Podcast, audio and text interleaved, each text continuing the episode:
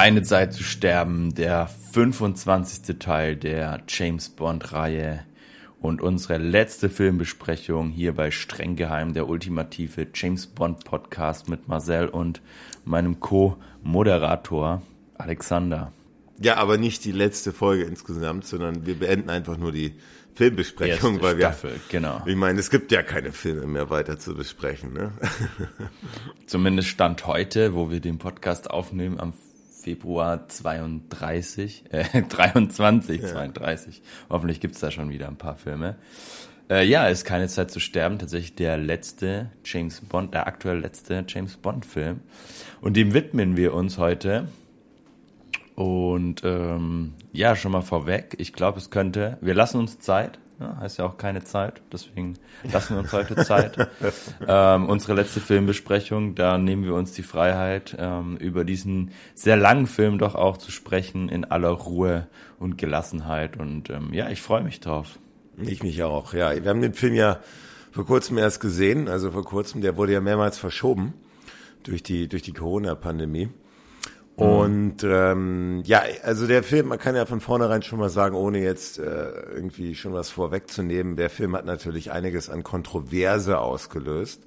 Auf jeden Fall. Was es wahrscheinlich umso spannender macht, äh, ähm, darüber mit dir zu sprechen. Und ja. Ähm, ja, was ist denn zwischen Spectre und No Time to Die passiert? Ja, du hast es ja schon angesprochen. Relativ viel ähm, durch diese immer wiederkehrenden Verschiebungen ähm, durch Corona, aber auch durch Drehbuch und ähm, Regiewechsel. Tatsächlich war der ursprüngliche Veröffentlichungstermin für Februar 2020 geplant.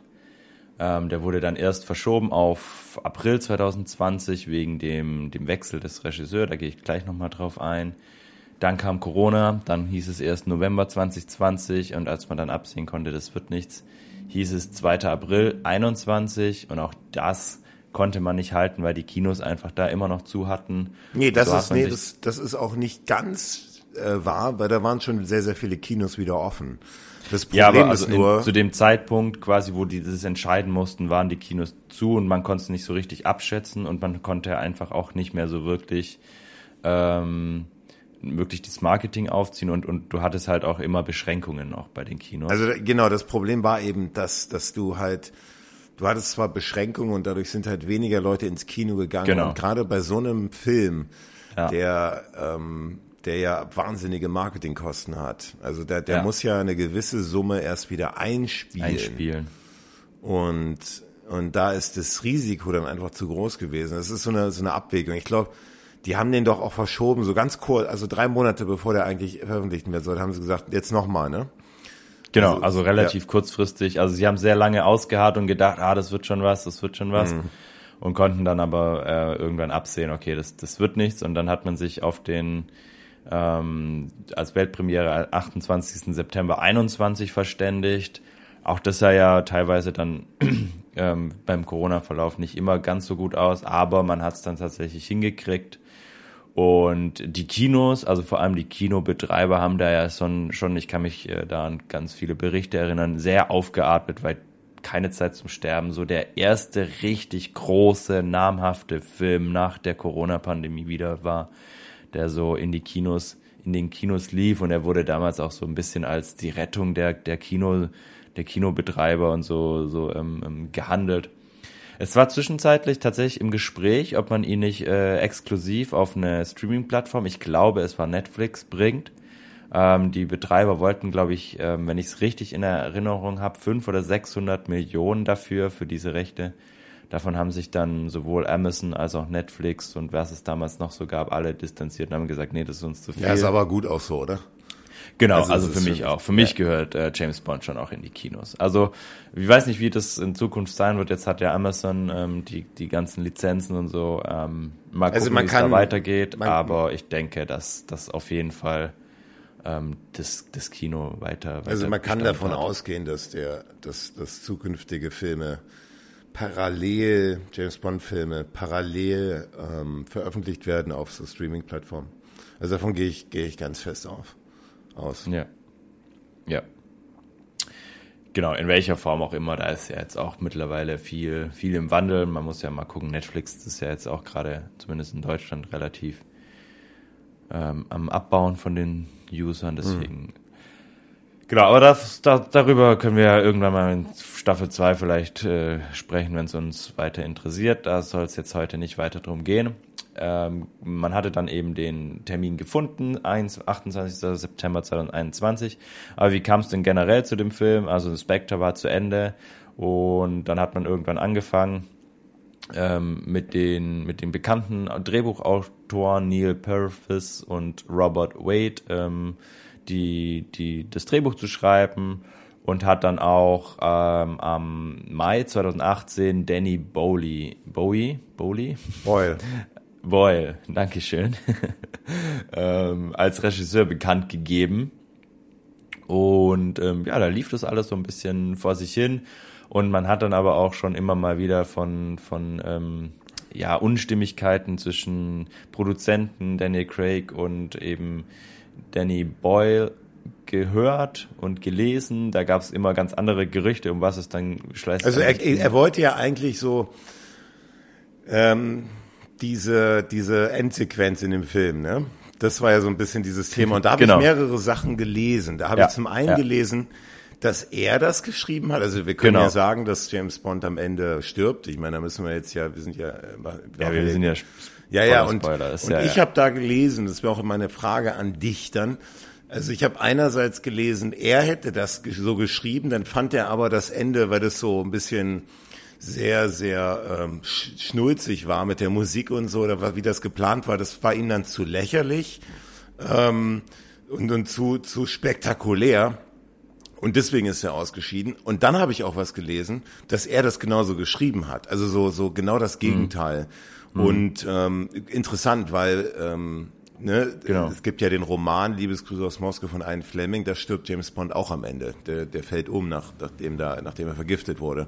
Also es ist nicht so, dass der James Bond noch nie ähm, äh, irgendwie, irgendwie gestorben wäre. Ne? Aber was, also, welche Version stimmt denn? Keine Ahnung. Weil ich habe genau, äh, wahrscheinlich genau die gleichen Artikel gelesen wie du. Ähm, hm. Ich kenne beide Geschichten auch. Also äh, hm. zuerst, also die, wo mir mehr in Erinnerung geblieben ist, ist tatsächlich die, dass dass ähm, er Bond sterben lassen wollte und die, ähm, die ähm, also Brokkoli und ähm, ähm, Wilson quasi damit nicht so einverstanden waren und es da dazu Differenzen kam und dann er quasi vom Bord gegangen. Er hatte ja auch seinen eigenen ähm, Autor, also seinen eigenen Stammautor mitgebracht, John Hodge ähm, oder Hooch. Ähm, und man hatte das Drehbuch dann, das eigentliche Drehbuch, das schon angefangen worden, so ein bisschen auch, auch verworfen. Aber ich habe auch die Geschichte gehört, dass er eigentlich einen ganz anderen Film, wie wir ihn jetzt gesehen haben, machen wollte. Eher so ein bisschen Richtung Kalter Krieg, ähm, Richtung Richtung ähm, so russisches äh, also ein bisschen klassischer Ding. klassischer wieder genau so ein bisschen 90er ja. Jahre genau seit übrigens der der also das ist ähm, ja oder oder oder, oder ähm, äh, ja, also das war das war so ein bisschen, das hätte, hätte ich eigentlich ganz gut gefunden, so ne, also so ein bisschen Golden Eye mäßig. Ja. Genau und, und und dann also andere Artikel hat dann gesagt, okay, das, das wollte Daniel Craig zum Beispiel nicht. Daniel Craig wollte auf jeden Fall, dass James Bond mit seinem Ende dann quasi auch stirbt, ähm, dass das auch so ein großer Wunsch von Daniel Craig war. Schlussendlich kam es wie auch immer zu Streitereien oder zu Differenzen zwischen Regisseur, Produzenten und Daniel Craig und so beschloss man dann im September 2018 ähm, sich zu trennen und mit Kerry Yoshi Fukunaga ähm, seinen Nachfolger zu besetzen. Und ähm, er war dann als erster US-Amerikaner Regisseur bei einem James Bond-Film. Unser Lieblingsfilm übrigens im Angesicht des Todes ähm, was interessant ist, finde ich. Also ich finde das, ja. ich finde es immer wichtig, so ähm, so zu sehen. Das hatten wir ja auch bei anderen, bis, äh, ähm, bei, bei anderen Regisseuren, weil die Regisseure, die versuchen auch immer so den Lieblingsbond. Das meist auch über, übrigens ganz oft immer der erste James Bond, den die gesehen haben im Kino, als sie noch klein waren. Ähm, in, Im mhm. Falle von Futu, Futunagas ist das eben im Angesicht des Todes, der ja auch nicht so ganz gut weggekommen ist bei uns in unserem Podcast. Aber das hat ihn wohl sehr, sehr geprägt. Und da hat er auch versucht, dann die Grace Jones ne, für diesen Film zu bekommen. Hast du das auch? Ja. Äh, ja, ja, ja. und die hat dann aber ja, abgesagt. Ja. Die hat abgelehnt, also Grace nachdem Jones, gesehen hat, wie, wie klein ihre Rolle eigentlich gewesen wäre. Also Grace Jones nochmal ist die, ist die Frau, die äh, Mayday spielt in Angesicht des Todes. Hier wirklich eine tolle, haben wir ja auch in unserem Podcast gesagt, hat eine tolle Rolle gespielt. Aber was er auch genau. noch gesagt hat übrigens, ist der, dass der Titelsong der beste aller Zeiten wäre. Also das, wir sprechen jetzt von Aha. Ähm, ähm, A View, A View to Kill. Ja, nee, oh, nee, nee, das ist ja der Haupt ja, des Todes. Stimmt, stimmt, stimmt, stimmt. Ja, sorry, habe ich gerade. Nee, Duran Duran, sorry, die, nicht Aha. Duran Duran hat ja. Ja, äh, genau, weil ja. Aha, Aha war doch äh, Aha, Aha. The Living Daylights, ja, genau. genau. Aber Duran Duran hat dieses View to Kill gemacht, der echt genau. top ist, ja. Ja. Ja, also super spannend auch, weil ähm, wir ja in keine Zeit zu sterben auch, also wir haben ja bei im Angesicht des Todes, ähm, ich glaube so mit das erste Mal so eine wirklich starke, ähm, selbstbestimmte ähm, Frau im Film. Also es gab schon davor auch mal, aber nicht in dieser in dieser Größenordnung, sage ich mal, wie bei im Angesicht des Todes. Und da haben wir ja dieses Mal auch ähm, in dem Film bei Danny Craig generell öfter, aber jetzt gerade bei Keine Zeit zum Sterben nochmal mehr ähm, starke weibliche Rollen. Mhm. Was glaub, vielleicht auch daran lag. So, genau, da willst du jetzt sagen, wegen dem Einfluss. Genau, ich wollte den Bogen ganz, ganz elegant mhm. spannen. Ähm, was vielleicht daran lag, dass man auch ähm, zu einem späteren Zeitpunkt dann nochmal ähm, zwei weitere Drehbuchautor. Also nee, was ich was ich meinte ist, dass es der Einfluss gewesen wäre, den Grace Jones auf den Regisseur genau ähm, ausgeübt hat. Da war ja auch, eine, das war auch ein starkes Bonke. Genau, das meinte sagst, ich, ja. Deswegen. Ach so, ich, okay. Genau. Also ich meinte beides. Ich meinte, wenn das sein Lieblingsfilm mhm. war mhm. Ähm, und wir da starke, starke ähm, eine Frau als als Bond Girl gesehen haben und äh, ist ja jetzt in diesem Film auch wieder deutlich nochmal deutlich ausgeprägter, ist es sicherlich eine Sache mhm. ähm, von ihm, die die ihn dadurch geprägt hat, aber auch und deswegen der Bogen dann, dass man später eben vor allem dann nochmal die Phoebe Waller-Bridge ähm, ins Boot geholt hat und sie quasi den Auftrag gehabt hat, die weibliche Rollen und ähm, die Bond Girls, die dann zu Bond Womens wurden, ähm, ein wenig äh, stärker, ein bisschen, ein bisschen moderner zu machen und generell James Bond so ein bisschen ähm, für eine jüngere Zielgruppe ansprechender zu gestalten und so ein bisschen, ja, einfach moderner auf, auf ähm, ich, damals war dann auch diese MeToo-Debatte, ähm, einfach da so ein bisschen die weiblichen Rollen noch mal ein bisschen feiner herauszuarbeiten. Und das sehen wir ja dann auch in dem Film. Interessant, weil ich habe gelesen, dass die auch äh, vor allem den Humor ein bisschen aufpeppen sollte. Und das ist interessant, weil es ist ja nicht dasselbe. Also ich glaube, das ist, das ist interessant. Ja, das kann wahrscheinlich schon beides auch sein, ne? Also. Ja, aber es ist interessant, dass man so verschiedene äh, Artikel, verschiedene Quellen. Es gibt halt nicht diese Primärquelle. Es gibt halt nicht irgendwie, sie hat halt, also über James Bond, also es, das ist halt keine Primärquelle. So, aber ist ja auch mhm. nicht nicht nicht super wichtig. Aber die die hat, glaube ich, schon in dem Film und das kann man ihr, glaube ich, zurechnen, diesen echten äh, Handabdruck hinterlassen, einen Fußabdruck, gerade weil Sag mal Fußabdruck, ne? Oder Handabdruck. Oder hat auf jeden Fall, Fußabdruck. hat auf jeden Fall einen starken, ja genau, hinterlassen. Und Sie hatte einen Einfluss.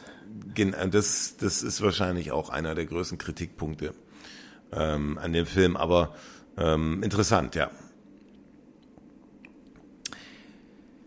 Genau, und ähm, ja, dann, äh, als das Drehbuch dann soweit stand, hat man mit den Dreharbeiten dann 2019 auch begonnen die uns nach Norwegen zum Beispiel geführt haben, die uns nach ähm, ganz exotische äh, äh, Orte in Italien geführt haben. Matera, ja. Ähm, genau. Natürlich wieder in den Pinewood Studios in, in, in London. Wir waren in Schottland. Wir waren in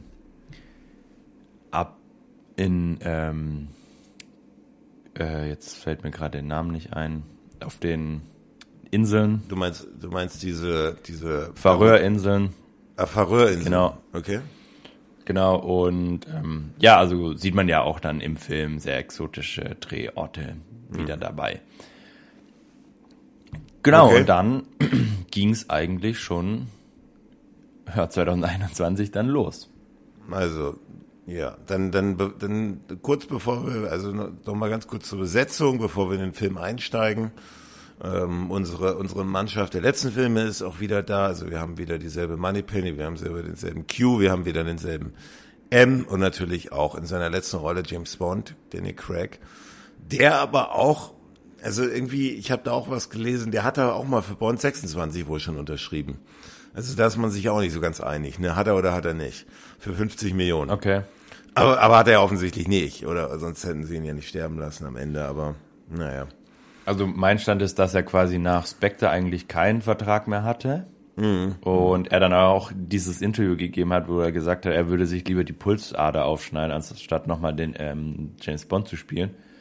Und er dann für einen Film, für quasi seinen letzten Film für 50 Millionen Euro Gage ähm, unterschrieben hat, dann doch nochmal.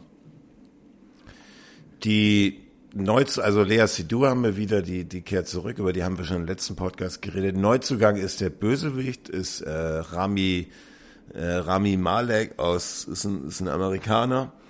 Ähm, der ist vor allem durch diese Rolle dieser Fernsehserie, die kennen, habe ich jetzt persönlich nicht gesehen, Mr. Robot. Da ist er bekannt geworden und ähm, es, es hat einen, hat einen, ähm, hat einen ägyptischen Hintergrund. Und der ist eigentlich auch schon vor James Bond eigentlich ganz gut im Geschäft gewesen, Verein. Und ich glaube, deswegen hat man ihm die Rolle gegeben durch die, durch die Darstellung von Freddie Mercury in, in ja. Bohemian Rhapsody. Bohemian Rhapsody, die, die tatsächlich, also hat er wirklich gut, toll gespielt, ist auch eine ganz schwierige Rolle. Ähm, also ist wirklich ein ja, interessanter Typ. Hat er dafür auch den Oscar gekriegt. Genau, ja, genau. Also ein interessanter Typ auf jeden Fall. Ja. Aber sonst haben wir eigentlich, Christoph Weiz ist schon wieder zurück, aber so richtige Neuzugänge haben wir eigentlich nicht außer was vielleicht noch erwähnenswert ist, ist die Anna de Armas, die diese Agentin äh, Paloma spielt auf Kuba. Das ist äh, eben auch eine ganz eine ganz süße Kubanerin, die die kennt man vor allem auch, hat, hat ja mit Danny Craig auch zusammen schon gespielt mhm. in Nice Out, super Film, also der erste. Der erste. Ähm, dann ja, Blade Runner kenne ich die noch und also da hat die eine kleine Rolle gehabt im, im, im in einem neuen Blade Runner. Ähm, auch eine, eine ja, die, genau, ja. und jetzt ganz frisch äh, ist ja dieser Man Marilyn Monroe-Film mit ihr erschienen. Ah, okay, okay. Ähm, ich weiß gar nicht, wie der heißt, aber sie spielt auf jeden Fall Marilyn Monroe. Okay. So, soll, soll aber nicht so gut sein. Okay. Habe ich nicht geschaut. Okay, na ja, gut, wir machen noch jetzt keinen Marilyn Monroe Podcast, also das planen wir jetzt nicht. Also den Film besprechen. Also, das, das wär's dann. Und ich würde sagen, jetzt steigen wir doch direkt in den, in den Film ein. Ähm, der ist lang genug. ja. Und ähm, ja, dann, genau, damit wir jetzt nicht zu sehr ins Detail gehen, werden wir vielleicht so ein paar Szenen dann auch äh, einfach überspringen, die jetzt nicht äh, wirklich äh, super wichtig sind. Mhm. Ähm, ja, ich glaube, alle, ja. ja, wir können bei 163 Minuten Laufzeit können wir nicht jedes Detail ansprechen. Dafür seid dann ihr da, da die dürft ihr dann, wenn ihr euch irgendwelche Details fehlen, die euch unter den Nägeln brennen, Tipps in die Kommentare. Genau, also wir haben eine, eine interessante Pre-Title-Sequenz diesmal, die ja eigentlich in zwei Teile unterteilt, also unterteilt ist. Das war interessant. Wir haben ja bei, in den, ja. den Craig-Filmen haben wir öfters so diese, also der hat diese, dieses James Bond-Formular ja ein bisschen über den Haufen geschmissen sondern da haben wir verschiedene Typen von Pre-Title-Sequenzen. Wir haben eine Pre-Title-Sequenz wie bei wo war das bei Casino Royale, die eigentlich eher die nach der Titelsequenz startet, eigentlich, also mhm. die Action. Jetzt haben wir, jetzt haben wir eine Pre-Title-Sequenz, die eigentlich mehr so, die eigentlich in zwei verschiedene Teile ge, ge, gegliedert ist. Und also es ist schon auch, auch vor einem Time, ein Zeitsprung. Ähm, das, das ist schon ganz neu, ganz neu. Und wir, ähm, es fängt an in so einer, ja, das ist, muss, ich glaube, das soll irgendwo in Norwegen sein so, ein, ja. so eine so eine vereiste ja mitten in, mitten in so einem, in so einem Wald an so einem, an so einem See so das äh, Elternhaus von der Madeleine das weiß man aber natürlich jetzt noch nicht. also, das, das, äh, aber so ist das Elternhaus. Madeleine erzählt ein bisschen ihre Vorgeschichte.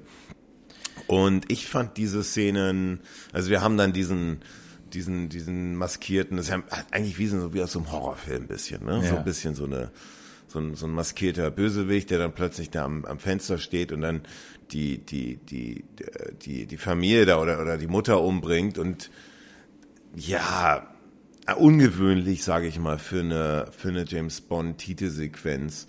Und als ich im Kino war, ich weiß nicht, auch, auch ich habe gedacht, so irgendwie hat, also, also so richtig überzeugend. Also die Bilder alles total klasse und wir vor allem am Ende dann, ne, diese auf dem See, wo die kleine Madeleine dann ähm, über den See rennt und das Eis droht einzubrechen, beziehungsweise dann einbricht und und der der Bösewicht sie dann da sie dann da rausholt aus dem Wasser und sie dann quasi am Leben lässt. Ja, also es hat mich nicht ganz so überzeugt. Ich weiß, ich, ich, ich glaube, äh, hier spalten sich auch die Meinungen, aber ich finde für so eine, also, also ich finde für eine Pre-Title-Sequenz, da, da sollte man, finde ich, direkt irgendwie in, in was, also da fehlte mir so ein bisschen diese, das Übliche. Das war dann halt der sehr, doch ein sehr ruhiger Einstieg, ne? Was ist so deine, dein Eindruck gewesen? Also ruhig fand ich es nicht. Was? ähm, also ruhig fand ich es nicht so, also weil es ist ja schon recht äh, brutal auch. Ähm, also Inspector wird ja schon, wird ja schon angesprochen, da sagt sie ja auch schon mal zu Bonn, dass jemand mal zu ihr nach Hause kam und äh, ihre Mutter getötet hat. Hm. Ähm, wegen ihrem Vater, also ihr Vater ist Mr. White, ne? also für alle, die nochmal kurz auf den Stand der Dinge bringen. Und ähm, diese Szene, von der sie damals Inspector schon gesprochen hat, die sehen wir da ja jetzt quasi.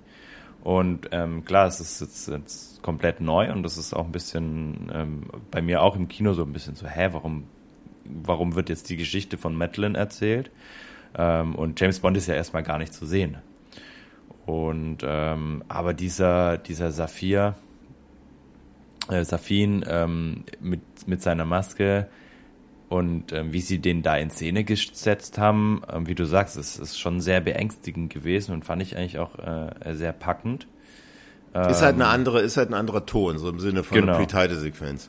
Ist halt so genau, ein bisschen ganz andere, ja. ganz andere, ne, so eine, so eine, eine ganz andere, eher so eine, so eine ganz anderer Typ einfach.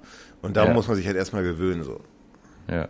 Und also was, was mich eher gestört hat, ist, dass sie, und du hast ja schon gesagt, bei den Pre-Title-Sequenzen haben sie bei Daniel Craig ähm, so ein bisschen immer mal wieder was auch Neues probiert, dass wir die Gun Barrel, das, also, also das war ja schon wieder keine richtige, also das war ja keine richtige Gun Barrel. Das war ja quasi, eigentlich ist es ganz cool gemacht, dass dieses, dieses, ähm, dieses Filmstudio-Logo erst so ein bisschen weiß wird und dass man, dass daran dann dieses, dieses, ähm, diese Punkte, die weißen Punkte kommen aber Danny Craig gibt keinen Schuss ab, es läuft kein Blut, sondern er verblasst und es wird alles weiß und dann dieser Übergang ist ganz cool gemacht, ne, dass man da diese Schneelandschaft und diesen See sieht und Saphir, Saphin, ich sag immer Saphir, äh, Saphin sieht. Ähm, aber was meinst du, so was meinst du mit Danny Craig gibt keinen Schuss ab? Der gibt doch einen Schuss also, ab. Nee, in der Gun Barrel nicht. Er Ach verblasst doch. davor. Nee, deswegen läuft ja auch kein Blut runter.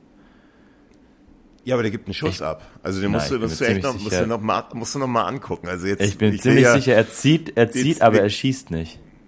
Ja, das ist ein Problem jetzt, weil wir bekommen wahrscheinlich eine Menge schlechte Bewertungen von habt ihr den oder hast hat der hat diese eine äh, Moderator ich sogar den noch Film der, Ich habe dir sogar noch mal in der Wiederholung angeguckt.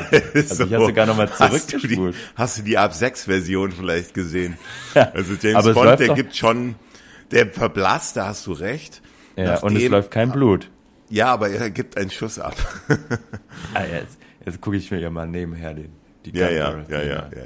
Ähm, dann, ich ja, weiß, aber, du wirst dann halt gleich sagen, oh ja, du hast recht, das habe ich irgendwas falsch ähm, aufgeschrieben. Aber ist ja auch vollkommen in Ordnung.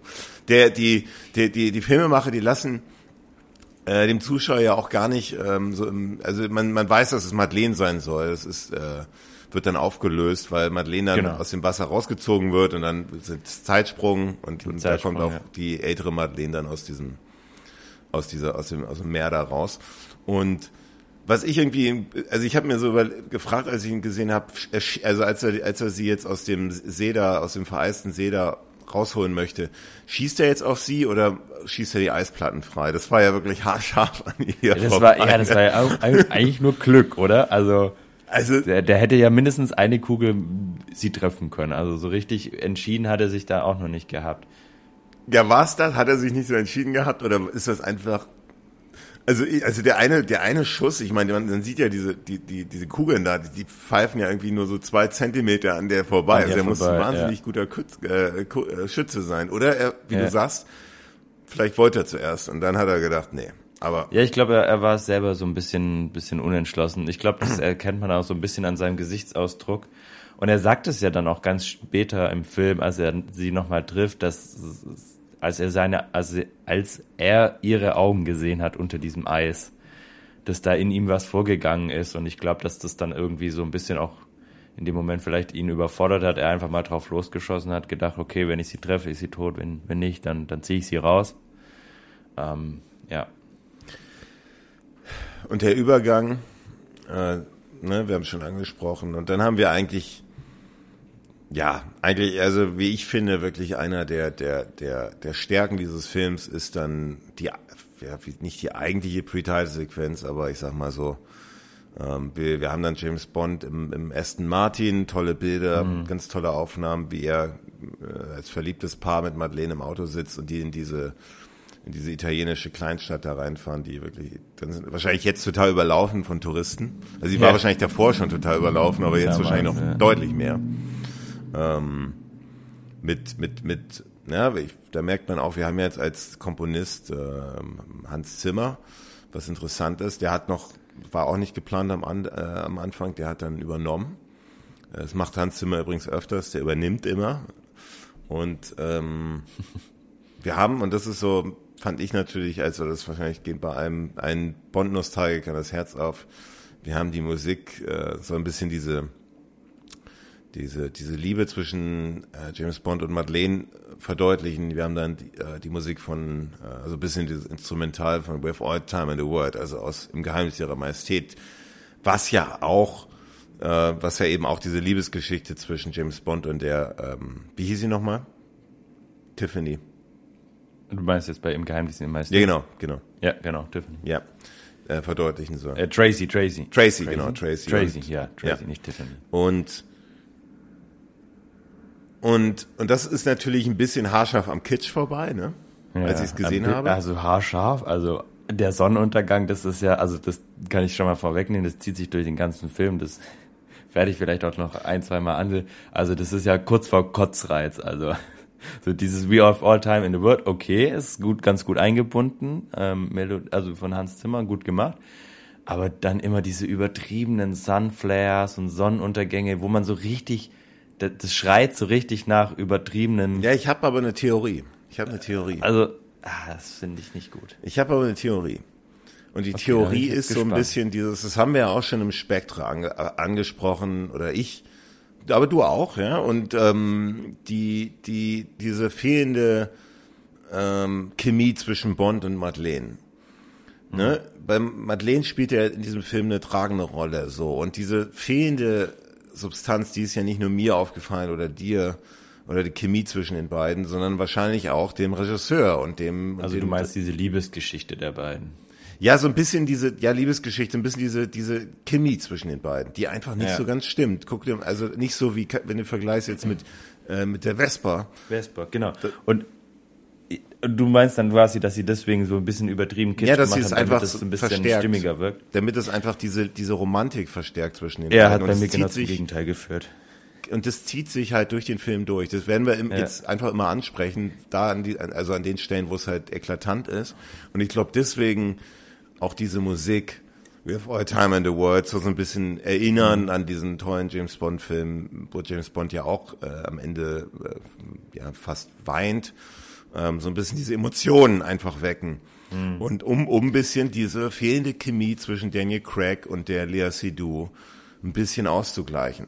Das ist meine Theorie. Deswegen also ist das, das so hart am Kitsch dran. Das, also dass, dass man, dass man quasi das so ein bisschen Kitsch überzieht, da, also dass man jetzt deswegen No Time, äh, im, im Geheimnis ihrer Majestät die Melodie und so deswegen genommen hat, glaube ich jetzt vielleicht nicht, aber dass man quasi extra nochmal so ein bisschen, bisschen ähm, an den Farben und an den Szenen, wie sie sich anschmusen und so am Anfang, da nochmal so ein bisschen größeren Wert äh, drauf gelegt hat, kann ich schon verstehen. Äh, oder kann ich, äh, kann, kann gut sein. Äh, ich finde, man sieht es dann, also es geht ja dann weiter, die ähm, sind dann in diesem Hotelzimmer und, und labern da ein bisschen und sie sind dann quasi in der Stadt, wo Vesper begraben ist und James Bond ähm, soll Vesper loslassen, ihr vergeben, sodass quasi ähm, der Weg für Madeleine, Madeleine frei ist und sie ähm, glückliches Zusammenleben haben können. Und er geht ja dann zu ihrem Grab. Und ich finde, da merkt man, oder ich zumindest, merkt da, dass, dass diese Verbindung zwischen Vesper und James ja. Bond selbst in diesem kleinen das, ja. Ausschnitt, wo er einfach nur an ihrem Grab steht und nur so ein kleines Bild ist, wo der Name draufsteht, da spürst du richtig diese Liebe und dieses, dieses also da tun also, sich weil die du halt auch die andere, doch ja, aber da tut und, sich und ja du keinen denkst Gefallen. dir so, oh, Matt, äh, ähm, nicht Matt, oh, Vesper und Bond, oh, und, und du denkst dir so, okay, und eigentlich liebt er ja jetzt Madeline, aber irgendwie, wie du schon sagtest, so diese Liebesgeschichte zwischen Madeline und James Bond ist, ähm, also da tun sich die Filmemacher so ja keinen Gefallen, ne, dass die das gemacht haben, dass die ja. wieder diese Liebes, diese, diesen tollen, vor allem, wir verbinden natürlich die Liebesgeschichte auch mit diesem grandiosen Casino Royale, ja, wirklich, äh, mm. wirklich, ähm, also du hast ja Skyfall und, und Casino Royale beiden auf der, beide auf dieselbe Ebene ge geholt. Aber ist ja, ist ja schon, man kann schon sagen, Casino Royale so im allgemeinen, in im allgemeinen äh, äh, Meinungen ist der schon auf eins. Und da, äh, da tun sich die Filmemacher hier, glaube ich, keinen Gefallen, weil genau wie du sagst, da kommt dann wieder im, im Zuschauer so ein bisschen diese, ach, der Bond ist doch eigentlich viel mehr in Love mit der Vesper ja, trotzdem sie unter der Erde ist, als mit der mit der mit der Mad äh, äh, Madeleine. Mhm. Und das ist so ein bisschen hätte man auch anders lösen können. Und deswegen diese ja, krassen Gegensätze, ja. dieser dieses übertriebene Kitsch Pärchen und das wird ja noch viel krasser im Laufe des Films. Mhm. Ähm, und dann jetzt das, das ist so ein bisschen, ne, das ist einfach da ist der Zuschauer ein bisschen, also ist man so ein bisschen verwirrt emotional vielleicht oder so ein bisschen verwirrt, was geht eigentlich wirklich in ihm vor.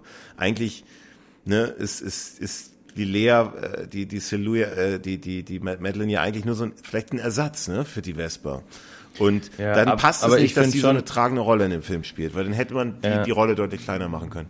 Müssen. Wo, wobei ich schon, wobei ich die Szene schon sehr wichtig finde, weil ähm, natürlich finde ich jetzt zum Beispiel, habe sehr doll nochmal diese, diese Beziehung zu Vesper gespürt, aber ich ähm, finde ja auch, also es ist ja so, wenn jetzt, wenn wir das jetzt mal ins, in, ins Real Life übertragen, ist es ja auch oft so, ne, wenn jetzt irgendwie jemand Geliebtes ähm, stirbt, dann, dann ist die Person ja auch nicht mehr ein Leben lang irgendwie ähm, alleine, also viele suchen sich ja dann auch einen neuen Partner und lieben ja trotzdem den alten Partner immer noch. Ähm, und deswegen finde ich das schon so als Abschluss für James Bond, das, das besprechen die beiden miteinander ja auch, ähm, schon nochmal wichtig, quasi Vesper wirklich loszulassen und äh, sie sagt ja auch ihr zu verzeihen, weil Vesper hat ja quasi zu vielem, also sie hat ja diesen Deal in Casino Royale, hört euch einfach in die Casino Royale Folge rein, ähm, wenn ihr da jetzt euch fragt, was, was für ein Deal und so, ähm, mit Spectre gemacht und ähm, deswegen finde ich das schon, schon gut und wichtig, dass er diesen Abschluss macht. Ähm, Kritikpunkt von mir ist nur quasi, dass man die, die Liebesgeschichte Inspector mit Bond und Madeline einfach besser hätte aufziehen müssen, sodass die noch mal ein bisschen intensiver wär, gewesen wäre, dann in Vorbereitung schon zu No Time to Die. Dann wäre das mit dieser Liebesgeschichte schon mal raus. Ähm, wenn man da jetzt drüber wegsieht, dass die, dass die beiden jetzt nicht als mega verliebtes Paar bei Spectre rübergekommen sind, ähm, ja, kann man, kann man dann auch äh, das so machen. Also die, die Action-Szenen, finde ich, gehören tatsächlich zu einem der, der, der besten, habe ich ja schon erwähnt, zu einem der besten Szenen in diesem Film. Die Verfolgungsjagd, James Bond auf Motorrad mhm. durch diese italienische Kleinstadt, die hat Humor, die hat einfach typischen James Bond-Flair. Ja. Äh, Daniel Craig, der, obwohl natürlich oft der, der ein Stuntman im Einsatz war, ich finde, das ist echt der Stuntman, das sieht man dem echt nicht an, dass es ein Stuntman ist, vor allem auf dem Motorrad, die Szenen. Auf dem Motorrad, ja. Der sieht echt, äh, der sieht echt dem Daniel Craig, das haben die echt gut hinbekommen. Also sie haben aus den Fehlern der Vergangenheit gelernt, ja. ja. also Stichworte, ja. also vor allem die Roger Moore-Ära, wo der teilweise da jemand da drei Sekunden am Bild war, ziemlich prominent, der einfach mal der gar nicht aussah, sogar eine andere Haarfarbe hatte wie Roger Moore. Also so schlampig gearbeitet ja. einfach, ja. Ich glaube, das war sogar in dem ja. Lieblingsfilm von, wahrscheinlich deswegen, weil das dem Lieblingsfilm von dem Regisseur war. Im Angesicht des Todes, ne, diese Paris-Sequenz, wo das Auto durchgeschnitten wird. Oder wo er dann in diesem halben Auto dann da lang kurft. Und das ist ja diese krasse Szene da, drei Sekunden auf diesen Stuntman das hat wahrscheinlich der Regisseur, hat er sich echt beherzigt. Das hat er gesagt, das mache ich besser hier. Und das sieht man auch tatsächlich, ja. Ähm, ja, viel passiert und, und natürlich die, ne, ne, wirklich das Highlight finde ich in dieser Petite-Sequenz, wie dieser Aston Martin auf diesem Marktplatz steht. Mhm. Und ähm, übrigens ein kleiner, kleiner, kleiner, kleine Nebeninfo zu dem, äh, der Regisseur, der hat, hat was ganz Witziges gesagt, das ging um Product Placement von Autos. Und dann hat er gesagt, ja, äh, wir müssen, wir müssen, also alle Autos, Automacher, also alle Porsche, BMW, Mercedes, die fragen alle bei uns an, können wir irgendwie unsere Autos bei euch unterkriegen? Wir zahlen auch gut. Wollen sie aber nicht. Und dann sagt er, aber wir wollen nur so ein Aston Martin. Das Problem ist mit der Firma Aston Martin, die hat keine Kohle, aber die schönsten Autos. und das ist schon, aber, aber, aber ich, es ist eine super Szene, wie, wie, wie dieser Konflikt zwischen Madeleine, die dann ja auch ein bisschen des Verrates bezichtigt wird. Hm. Äh, äh, muss mir jetzt nicht immer ins Detail gehen, warum und so, aber ähm, und James Bond dann da äh, nur diese diese diese Panzerglasscheibe da zerschossen wird mehr und mehr und James Bond überlegt, was ne, ist so ein bisschen, ist, ne, lässt er sie jetzt sterben oder nicht oder beziehungsweise ne, so diese, diese, diese, dieser, dieser Konflikt einfach und dann plötzlich äh, die ganzen Gadgets da von James äh, von dem Aston Martin da ausgefahren werden, er irgendwie so ein so ein 360 Grad äh, Donut. Ja, genau, macht. Und das ist natürlich eine, ist natürlich eine super Szene. Also es macht ja. richtig Spaß. Ein tolle, da, tolle Soundtrack von Hans Zimmer. Da ähm, gibt's auch äh, ein ganz wunderbares Making-of zu dieser Szene. Ähm, ich suche mal raus, ob es auch auf YouTube gibt, äh, wie diese Szene gemacht worden ist. Ähm, da ist viel selbst wirklich gedreht worden. Nur quasi dann diese, diese Pistolenschüsse und so weiter. Ähm, kann ich empfehlen, kann man sich mal, mal angucken. Für mich auch, die Action-Szene ist, ist sehr, sehr gelungen. James Bond ähm, mit dieser Bombenexplosion am Grab erstmal sehr verwirrt. Da kann man sich jetzt streiten. Ne? Ich bin da eigentlich immer nicht so der Fan von, ähm, dass quasi auch der, der Ton vom Zuschauer quasi ähm, anders so, so dumpf ist, wie quasi Daniel Craig, also James Bond, dieses nach dieser Explosion hört. Ähm, aber er dann quasi denkt, ähm, Madeline hätte ihn verraten und dann quasi äh, von Spectre angegriffen wird, ähm, um zu sterben und er sich dann mit dem Motorrad durch diese Gegend äh, ähm, fährt und ähm, mit dem Aston Martin dann auf dem Marktplatz. Ähm, super. Und dann fährt er sie ja zum Bahnhof und äh, lässt sie in den Zug einsteigen und sagt, wir werden uns nie wiedersehen. Ähm, Genau, und damit endet die Pre-Title-Sequenz. Und da ist eine Kleinigkeit in der Sequenz, an, als sie in dem Zug steht. Ähm, da sage ich aber, glaube ich, nachher erst was dazu, wenn es zur Szene kommt. Die die die Titelsequenz ist finde ich total klasse. Fängt an mit der also ne, soll ein bisschen an Dr. No erinnern. Hm. Da, also da, also es ist, das ist ganz witzig, weil die Formen als als äh, diese, diese drei Punkte erschienen sind. Hm. Äh, da, da ist ja noch die Titelsequenz noch gar nicht richtig los, da sieht man noch diesen Zug.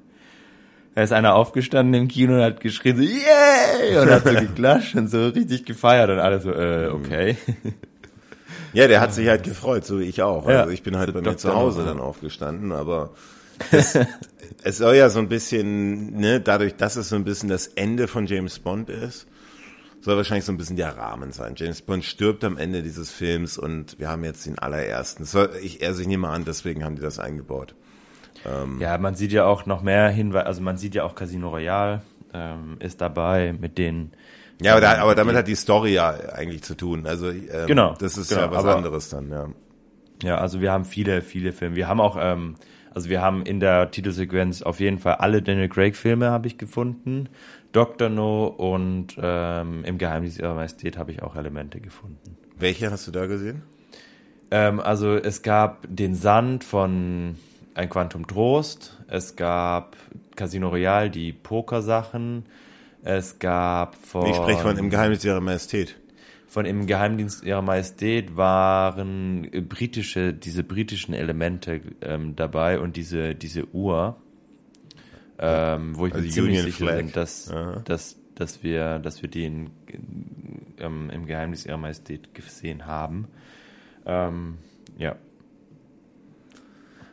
Gut. Und genau, und wir haben natürlich auch äh, Elemente aus dem jetzigen Film, ähm, diese griechischen ähm, Dreizack und ähm, Herakles ähm, ja, da kommen wir jetzt ja, zu, nämlich das, äh, jetzt ja. fängt ja eigentlich die Story an dieses Films. Und genau, aber vielleicht so, noch kurz ja. zum, zum, zum, zum, zum Soundtrack beim. Oh, oh so, genau, sorry, ja. Das ist, ja, ich glaube, das ist ja bezeichnend, dass ich den jetzt fast überspringen wollte. Jetzt werden alle wieder sagen, bist du denn des Wahnsinns? Aber ich finde diesen Soundtrack, also die, die Billie Eilish, ich finde den, also ich, ich muss zugeben, als ich den das erste Mal gehört habe, dachte ich so, oh nee, das kann doch nicht. Also wirklich, das ist ja wirklich nicht, nicht, nicht so Bond-like, viel zu ruhig und so.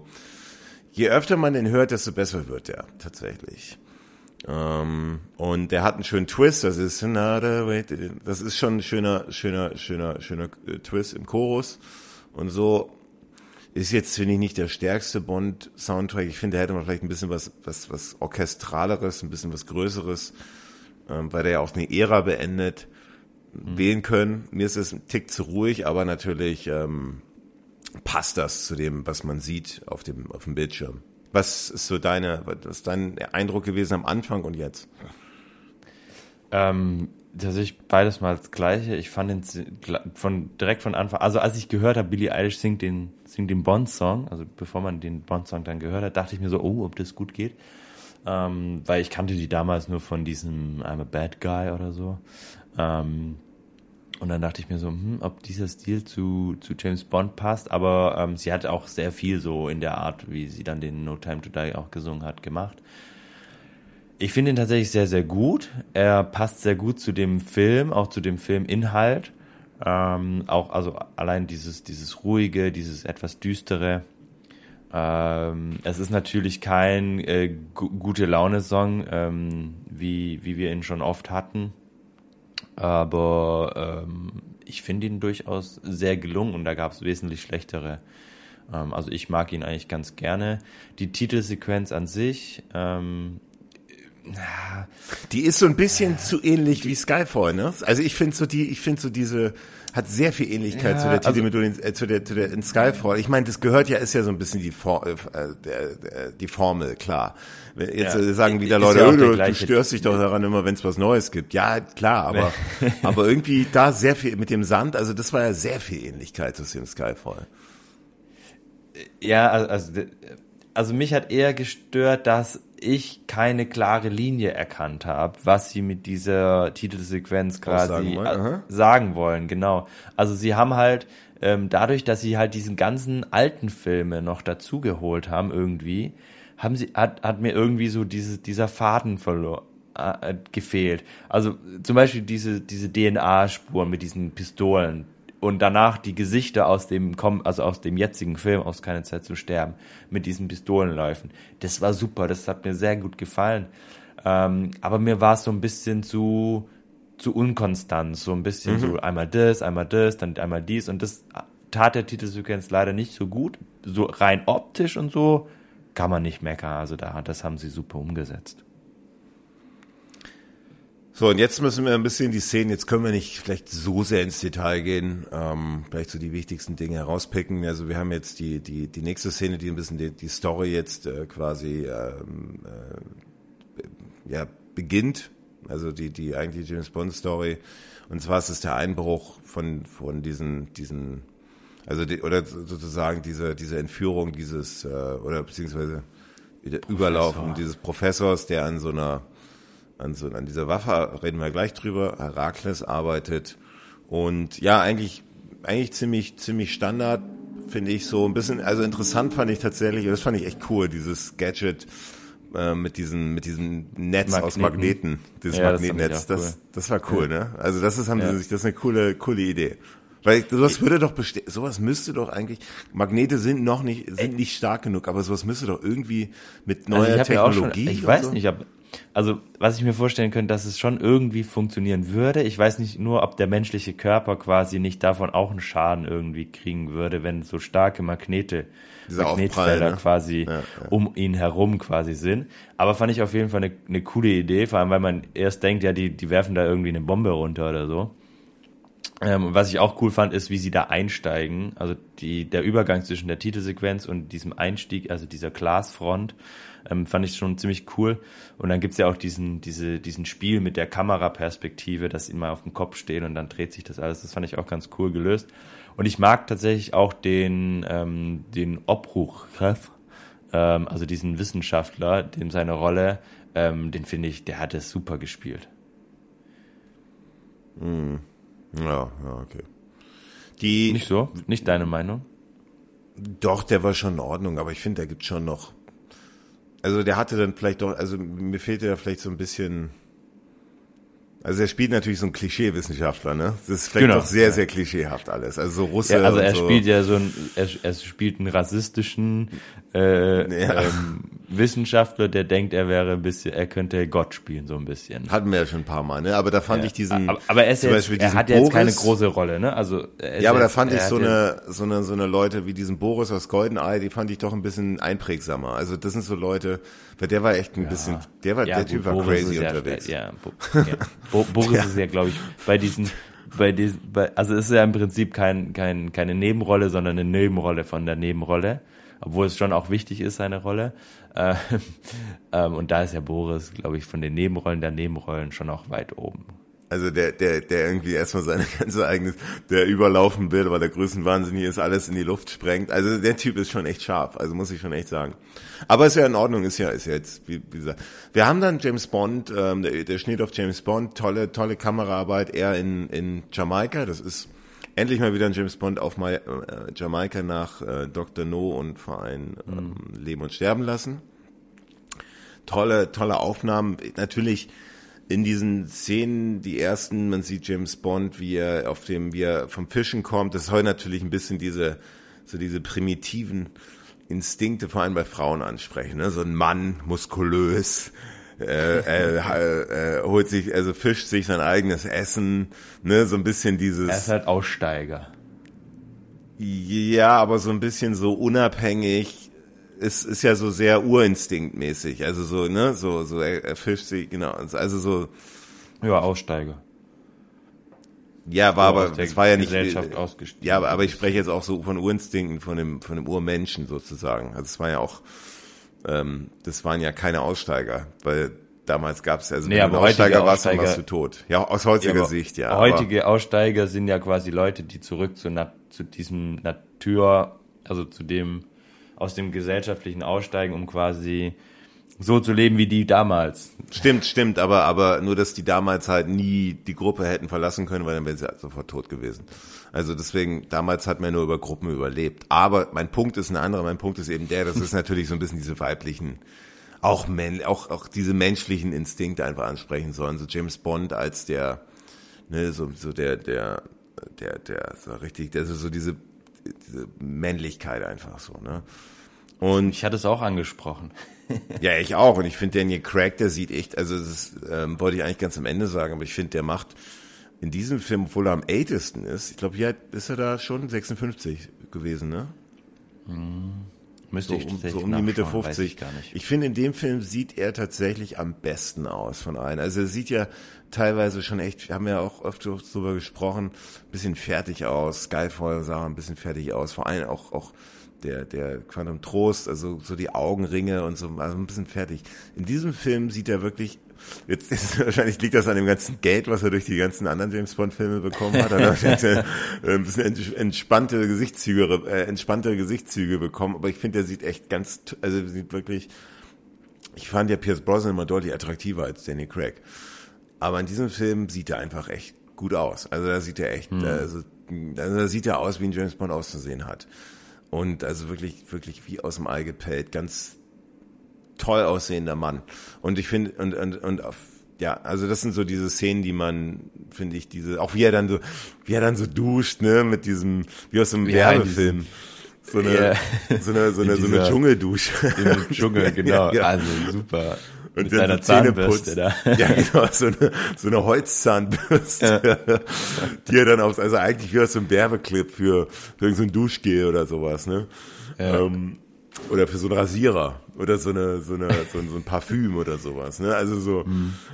ist natürlich auch ein bisschen hart am, boah, Stell dir mal vor, halt, Roger Moore reiht sich so ein bisschen an den Kitsch ein. Ne? Also es ist ja ein, quasi anders Kitsch, quasi, aber trotzdem auch so ein bisschen eine Form von Kitsch. Mhm. Also aber, Eskapismus einfach, so klassischer, ne? Wer, wer will denn nicht mal alleine auf so einer, also es ist jetzt, ja, wer genau, denn nicht mal alleine auf einer Fern, Insel. Man denkt sich so, boah, ich will auch so eine Dusche haben. Es, ja, oder man, genau, du hast, weißt du, du lebst, er lebt ja da in so, in so einer, so einer High-End-Bude, er lebt ja nicht im Zelt, sonst wäre es mhm. ja nicht James Bond, aber so willst du denn nicht auch so alleine, unabhängig aus so einer, aus so einer karibischen Insel leben, mit so einem, irgendwie so einem, äh, so einer kleinen Bar mit allen Getränken, die du haben willst, so einer, so einer, mit, mit irgendwie einer, einer, einer Dschungeldusche, wahrscheinlich irgendwie so ein, so ein, so ein Wasserfall, weiß ich auch nicht, wie das läuft, aber es ist doch Wahnsinn. Also das ist doch, ja. also das ist doch das ist ja das, was wir, was wir mit diesen Szenen wahrscheinlich so ein bisschen erreichen wollen. Das ist, ja. aber finde ich, trägt Ach, super zum James exotisch, Bond, super genau. toll. Also, also trägt zum James Bond auch, Flair bei, ja. Genau, und auch dann, äh, als er quasi zu Felix Leiter in, ähm, sich mit Felix Leiter in der Stadt, sage ich mal, ähm, trifft, auch da finde ich äh, einfach super, super exotisch. Ähm, die, die, die, es ist zwar nur eine Disco, ähm, aber trotzdem irgendwie passt irgendwie. Ähm, aber super. das ist genau, ja, aber das ist tatsächlich, also das, äh, wenn man sich mal mit Jamaika, ich habe ja jetzt auch demnächst meine große James Bond Reise vor nach Jamaika. Und in Jamaika ist genau, das fand ich gut, dass die nicht nur das Jamaika, was man aus Dr. No kennt, weißt du, so eine Insel mit, mit Palmen, mhm. weil das ist nicht mhm. Jamaika. Jamaika mhm. ist genau das auch ein bisschen, was man sieht dann in den Szenen, diese, diese ein bisschen verlotterten Gassen, ein bisschen ja. äh, Armut. Und das zeigt der Film dann auch auf, wo der genau, wo ja. er mit Leiter dann da, oder wo der Spond dann mit der, mit diesem mit der Nomi. Nee, was ist das für ein, ja, das kommt ja, das springst du gerade, aber diese, die, was ist denn das für ein Auto, was der da fährt? Das ist so ein, was ist denn das für ein Ding? So ein, dieser, so ein Jeep für so ein, Jeep, so ein, keine Ahnung, so habe ich jetzt nicht drauf geachtet, was das genau für. Also ich weiß, später Fand ich auch cool. fahren sie Land Rover. Vielleicht ist es ein Land, eine Art von Land Rover, aber es, was genau ist. Also, cooles Auto. Also hat mir, hat mir gut gefallen. Dann trifft er unseren alten Freund Felix Leiter wieder. Und mhm. ähm, ja cool, wie James Bond dann, habe ich gedacht, so entspannt ist. Ne? Wie er dann so zusammen, so wie als ob du irgendwie mit James Bond in die Disse gehst. Du sitzt ja. zusammen mit ihm und, und, und spielst ein, irgendein blödes Dieses, Spiel. Genau, auch echt cool so, ja. Ja, aber ist so unterhalten, also das, weißt du, du hast ja auch viele Filme, auch, auch bei James Bond hatten wir oft solche, weißt du, da kommen die dann gleich zum Thema so. Und jetzt ist so ein bisschen diese Leichtigkeit bei Danny mhm. Craig mhm. und das zeigen die natürlich, er ist natürlich hier auch ein bisschen im Ruhestand, er hat sich, äh, er will, er will nichts mehr damit zu tun haben mhm. und er will eigentlich nur, also das, was ich jetzt da ein bisschen, was so ein bisschen diese, bisschen schwierig war natürlich, aber das haben wir, ich meine, das ist James Bond, diese Heineken Bierflasche. Das ja, ist natürlich, das ist halt also, Werbung, ne, also. Ja, aber so oft, also so, man kann das ja so und so machen.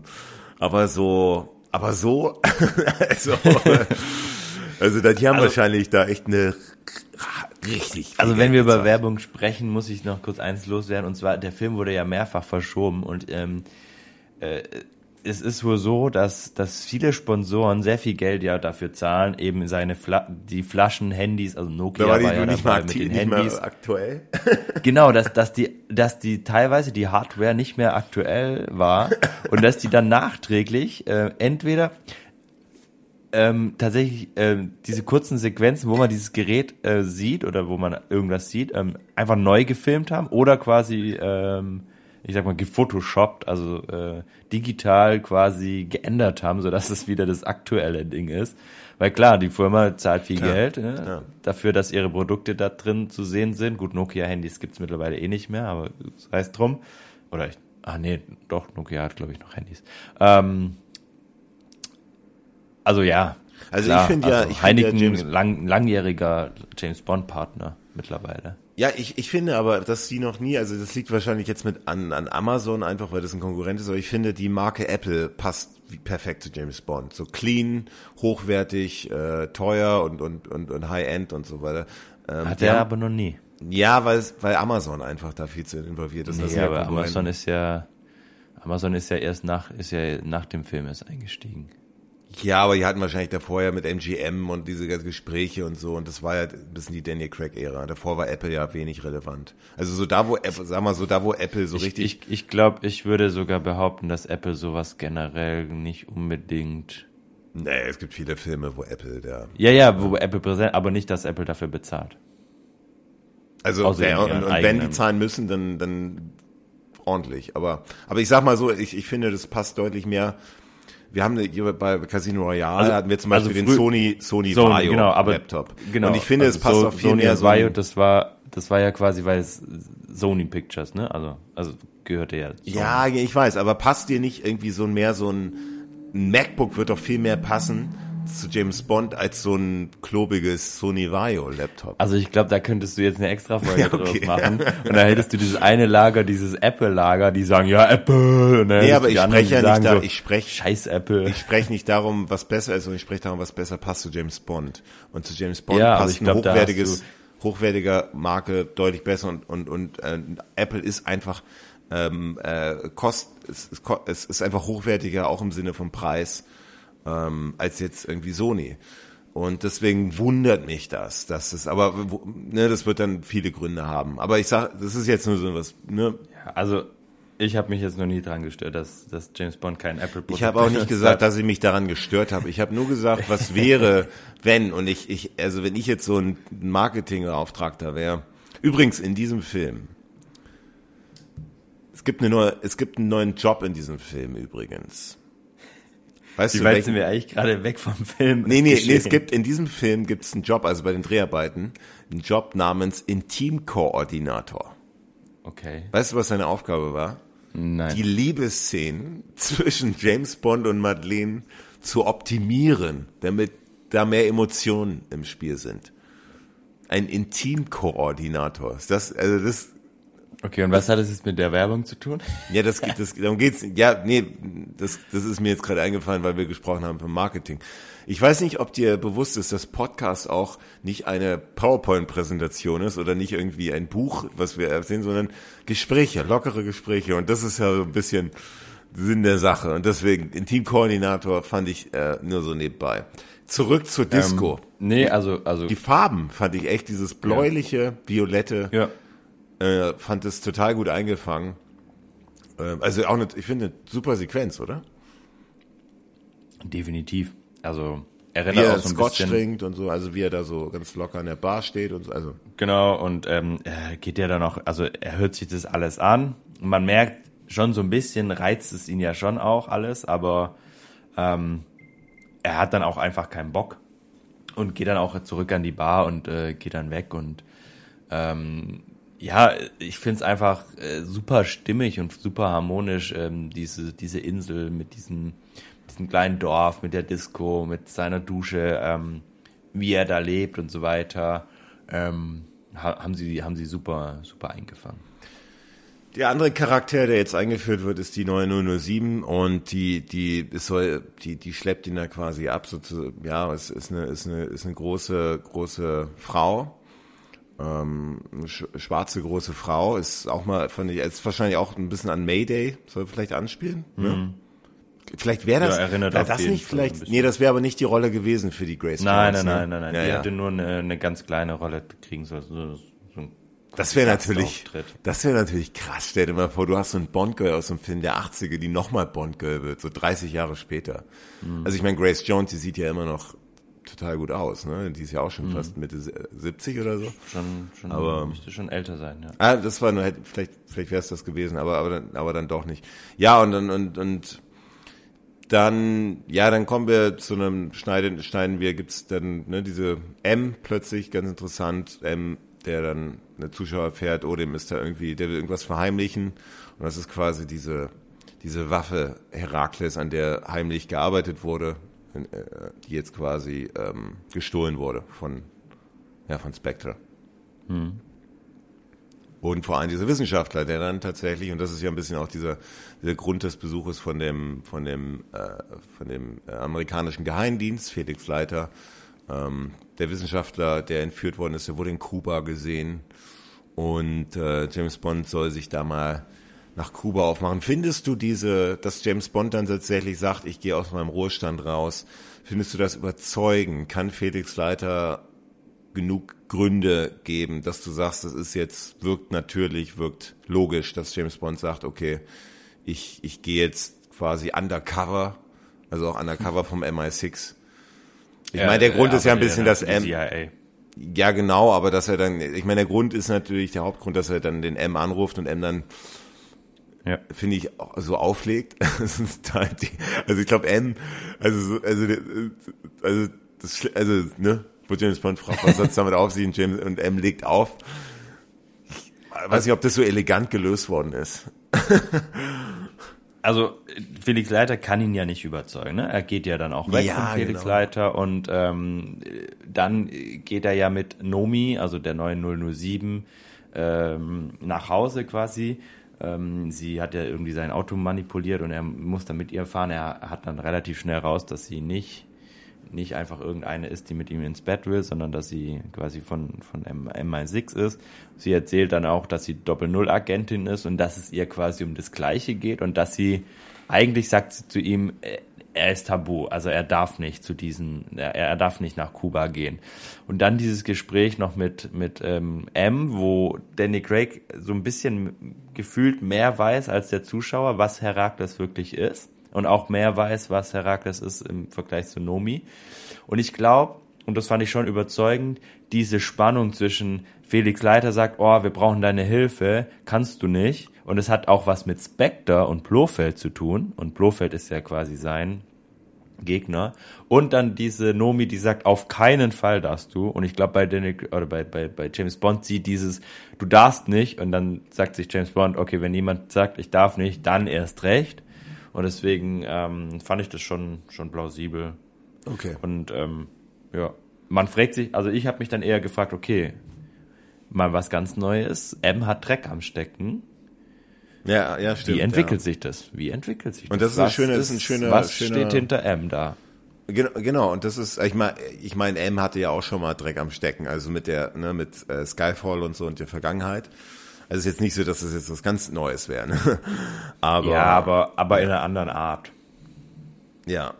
Die nächste Sequenz ist dann genau diese besagte Kuba-Sequenz, wo, wo James Bond da diesen, diesen, diesen Wissenschaftler, und das ist quasi so eine Art Spectra-Party, also wo ganz viele Spectra-Mitarbeiter auf dieser Party sind. Und äh, soll dann diese Agentin treffen, die Anna de Armas, und das ist tatsächlich einer der Hochmomente in diesem Film, neben der, neben der, ähm, der, der Pre-Teile-Sequenz, also im zweiten Teil der Pre-Teile-Sequenz, ist eine kurze, knackige, super witzige, äh, Act, also actionreiche Szene, unerwartete Wendungen. Ähm, Kuba, also dieses, dieses, diese Kostümierungen, dieser, das ist ja so eine Art Kostümparty. Anna de Armas, auch wenn die nur eine ganz kurze Rolle in dem Film hat, also, also ganz toll geschriebener Charakter, so diese, ne, so, so, hey, ich habe sogar schon, ich habe sogar drei Wochen Training gehabt für diese Rolle, ne? So, so dieses, diese Art von Humor und ähm, diese Chemie zwischen, und das finde ich auch wieder so ein bisschen, fällt auch wieder auf, die Chemie zwischen James Bond und ihr, die so, so viel mehr als, also zumindest spüre ich da viel mehr als zwischen James Bond und der mhm. Madeline. Also da, also das ist so, so, so ganz, ja, merke, merkt man einfach, da ist doch mehr, also es ist einfach passt deutlich stimmiger so. Und, und äh, ne, also Kuba-Sequenz fand ich schon wirklich, wie die dann da auch äh, diese, die, äh, ne, wie die da äh, in diesem Kampf, Kampf geschehen sind und nebenbei dann ähm, immer irgendwie noch, noch ein, einen Martini dann äh, sippen oder James Bond dann da sippt. Also von der, auch von der Machart her eine, eine wirklich eine ganz unterhaltsame, tolle Szene. Stimmst du mir dazu? Ähm, ja. Ich würde, ich würde sogar so weiter, äh, weit gehen und sagen, ähm, es ist die beste Szene im Film, die Kuba-Sequenz. Mhm. Und ich würde auch sagen, wenn, wenn die, wenn nur diese Kuba, also wenn man jetzt Kuba bei No Time to Die als extra ähm, Element, sage ich mal, nehmen würde, als extra Film, als ein, alleinstehender Film macht natürlich keinen Sinn, aber wenn man sich das jetzt einfach mal vorstellt, dass nur dieses, dieses, dieser Teil ein Film, wer ist der beste Bond aller Zeiten? Also äh, ich finde, das ist mein, also mein persönlicher absolutes Highlight in diesem Film ist diese Cooper-Sequenz, weil sie von der ersten Sekunde bis zur letzten Minute wirklich super genial ist. Ja. Es fängt an mit, wie die beiden sich treffen. Es fängt an mit dem Umziehen von James Bond, wo James Bond denkt, ähm, sie will direkt mit ihm äh, vögeln und ähm, dabei will sie ihm einfach nur das Hemd ausziehen, sie sich umdrehen soll, ähm, nachdem er merkt, okay, sie, sie vögeln nicht, soll sie sich umdrehen, was sie natürlich dann nur so keine Ahnung, fünf Sekunden macht, dann Wodka Martini geschüttelt, gerührt. Dann sie so ein bisschen aufgeregt, so ganz, ganz aufgepusht, ähm, ähm, drei Wochen Training, so ein bisschen, ähm, denkt James Bond sich wahrscheinlich so, oh je, ähm, ja, gut, die, die muss ich eher noch durchführen, dass, als statt dass sie eine Hilfe ist. Dann dieses, dieses Spectre-Meeting, das, ähm, vielleicht ist der einzige Kritikpunkt, dass das fast schon ein bisschen zu kurz kommt ähm, wo auch wunderschön umgesetzt ist, wie auf einmal James Bond in der Mitte von allen steht und ähm, Blofeld mit ihm sprechen kann durch dieses Auge, ähm, dann dieses Gift ähm, und wie, wie die ganzen Leute sterben und dann diese wirklich fantastischen Action-Szenen, wo, wo ähm, die Anna auch einen ganz fantastischen schauspielerischen Job macht, weil da hat sie, also da gibt's auch ein Making-of dazu, wie, wie, also wie sie für diese kleine Sequenz eigentlich wirklich richtig hart trainiert hat auch. Also sie hat ja da auch ein paar Skills dann ausgepackt. Ähm, fantastische Musik dazu von Hans Zimmer, wo wir das James Bond Theme hören, wo wir so Kuba-Elemente hören. Ähm, die Lichtatmosphäre ist perfekt. Dann kommt noch Nomi dazu und klaut quasi diesen Wissenschaftler. Und jetzt ist es irgendwie so ein Dreikampf zwischen Nomi, mhm. James Bond, Anna und also CIA ist, Anna ist ja CIA-Agentin und eben Spectre beziehungsweise ähm, Safins Leuten. Also es ist wirklich unfassbar dynamisch, unfassbar spannend. Man weiß irgendwie nicht, was als nächstes passiert auch ein Highlight, wie sie dann nach dem Kampf quasi, der noch nicht zu Ende ist, nochmal an die Bar gehen, sich kurz einen Trink nehmen und dann einfach weitergeht. Ähm, und es endet dann so, dass, dass er quasi mit dem, mit dem Professor äh, ins Flugzeug steigt ähm, und sie sich verabschiedet und äh, ihm noch für Felix eine Zigarette gibt und sagt, äh, hoffentlich bleiben sie das nächste Mal länger. Und er so ganz bestimmt und dann ist diese wunderbare und ich habe mich eigentlich genau auf die auf die Stelle, wo wir da über diese Szene sprechen, am meisten gefreut heute, weil ich finde sie wirklich fantastisch und ähm, die haut auf jeden Fall nochmal mindestens eine geheime Akte auf, auf die Wertung heute Abend äh, äh, drauf. Okay. Also ganz, ganz toll. Ja, nee, stimme ich dir einem zu.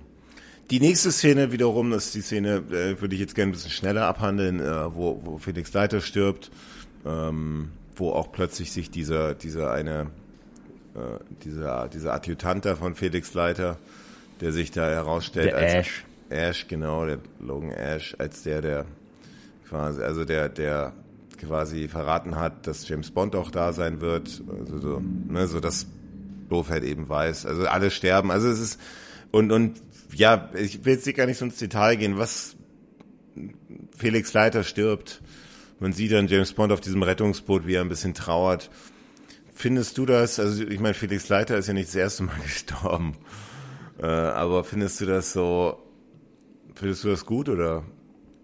Dass Felix Leiter stirbt? Ja, oder findest du das als so als also, also jetzt auch nicht so, so ein dramatischer Tod, aber. Also treue, treue, treue Zuhörer wissen ja, dass ich Felix Leiter äh, ganz toll finde. Also die nicht, also jetzt nicht ähm, den, den Jeffrey Wright, sondern die Rolle Felix Leiter. Ich glaube, es gab irgendwann mal einen Film, wo ich gesagt habe, warum haben sie da nicht Felix Leiter genommen? Da hast du gesagt, ja, ist doch egal. Ähm, äh, deswegen war das schon irgendwie so ein bisschen krass, okay, sie lassen Felix Leiter sterben. Aber ähm, es ist jetzt nicht so, dass ich sage, okay, wie, oh, wie können sie nur Felix Leiter sterben lassen? Ähm, und ähm, also an seiner eigenen Hochzeit stirbt Felix Leiter ja fast. Also nicht ganz, aber fast. Ähm, deswegen ist, ist okay. Ich glaube, das tut der Handlung gut, weil, weil es auch nochmal zeigt, alles um ihn herum, äh, was er quasi anfasst, alles, was mit Bond zu tun hat, geht in die Brüche, geht kaputt. Ähm, und ähm, es geht ja in diesem Film ganz stark um quasi die Persönlichkeit von James Bond. Und also was, was wir eigentlich in allen mhm. Daniel Craig-Filmen schon so ein bisschen hatten, oder mehr oder weniger in teilweise im Film. Ähm, und ähm, ich glaube, das, das, das prägt ihn einfach auch nochmal und lässt ihn einfach auch nochmal misstrauischer, härter, ähm, ähm, ja, so nochmal so sein, ich glaube, Vesper sagt mal, seinen Schutzpanzer anziehen, ähm, also den Casino Royal. Ja. Deswegen ist okay, aber ist jetzt, ist jetzt kein Moment, wo ich, also ich habe auch schon Leute gehört, die gesagt haben, wie können sie Felix Leiter sterben lassen? Das ja, geht gar nicht. Ja. Ähm, ich glaube, dann ist, da müsste man dann eher drüber reden, wie können sie James Bond töten, aber da, dazu dann später mehr. Als nächstes haben wir eine, eine ganz witzige Szene bei, bei Q. Man sieht das erste Mal auch Q, wie er, wie er so lebt. Ähm, so mit so einem, also so, so eigentlich ziemlich. So Kurzhaarkatzen oder so. Genau, ne? so, also, genau. Also ich finde so. die ja ultra hässlich. Ja, ja, also ist sie, ist sie auch. Aber finde ich ganz witzig. Hier, wir erfahren ein bisschen mehr über diese, ne, diese, diese Daten, die der Wissenschaftler hatte. Das ist diese, ne, diese DNA. Ähm, hm. Wir erfahren da ein bisschen mehr darüber. Die nächste Szene ist dann ähm, die, das, ja, hier wird's ein bisschen odd. So, so die Madeleine, die dann die Psychologin ist und plötzlich sitzt sie da vor diesem Rami Malek, also vor dem Saphir und so und das ist Safin, ja. Safin, ja, du hast ihn eh, schon angesteckt, ja. ja, ja. also ich werde mit dieser Schauspielerin nicht warm. Ich werde mit dieser ich werde mit dieser Madeleine als Schauspielerin, vor allem dieser Szene, ich finde diese, also die, man sieht sie auch kaum lachen so, ne? Ist ja schon mal aufgefallen? Die lacht ganz wenig nur. Mhm.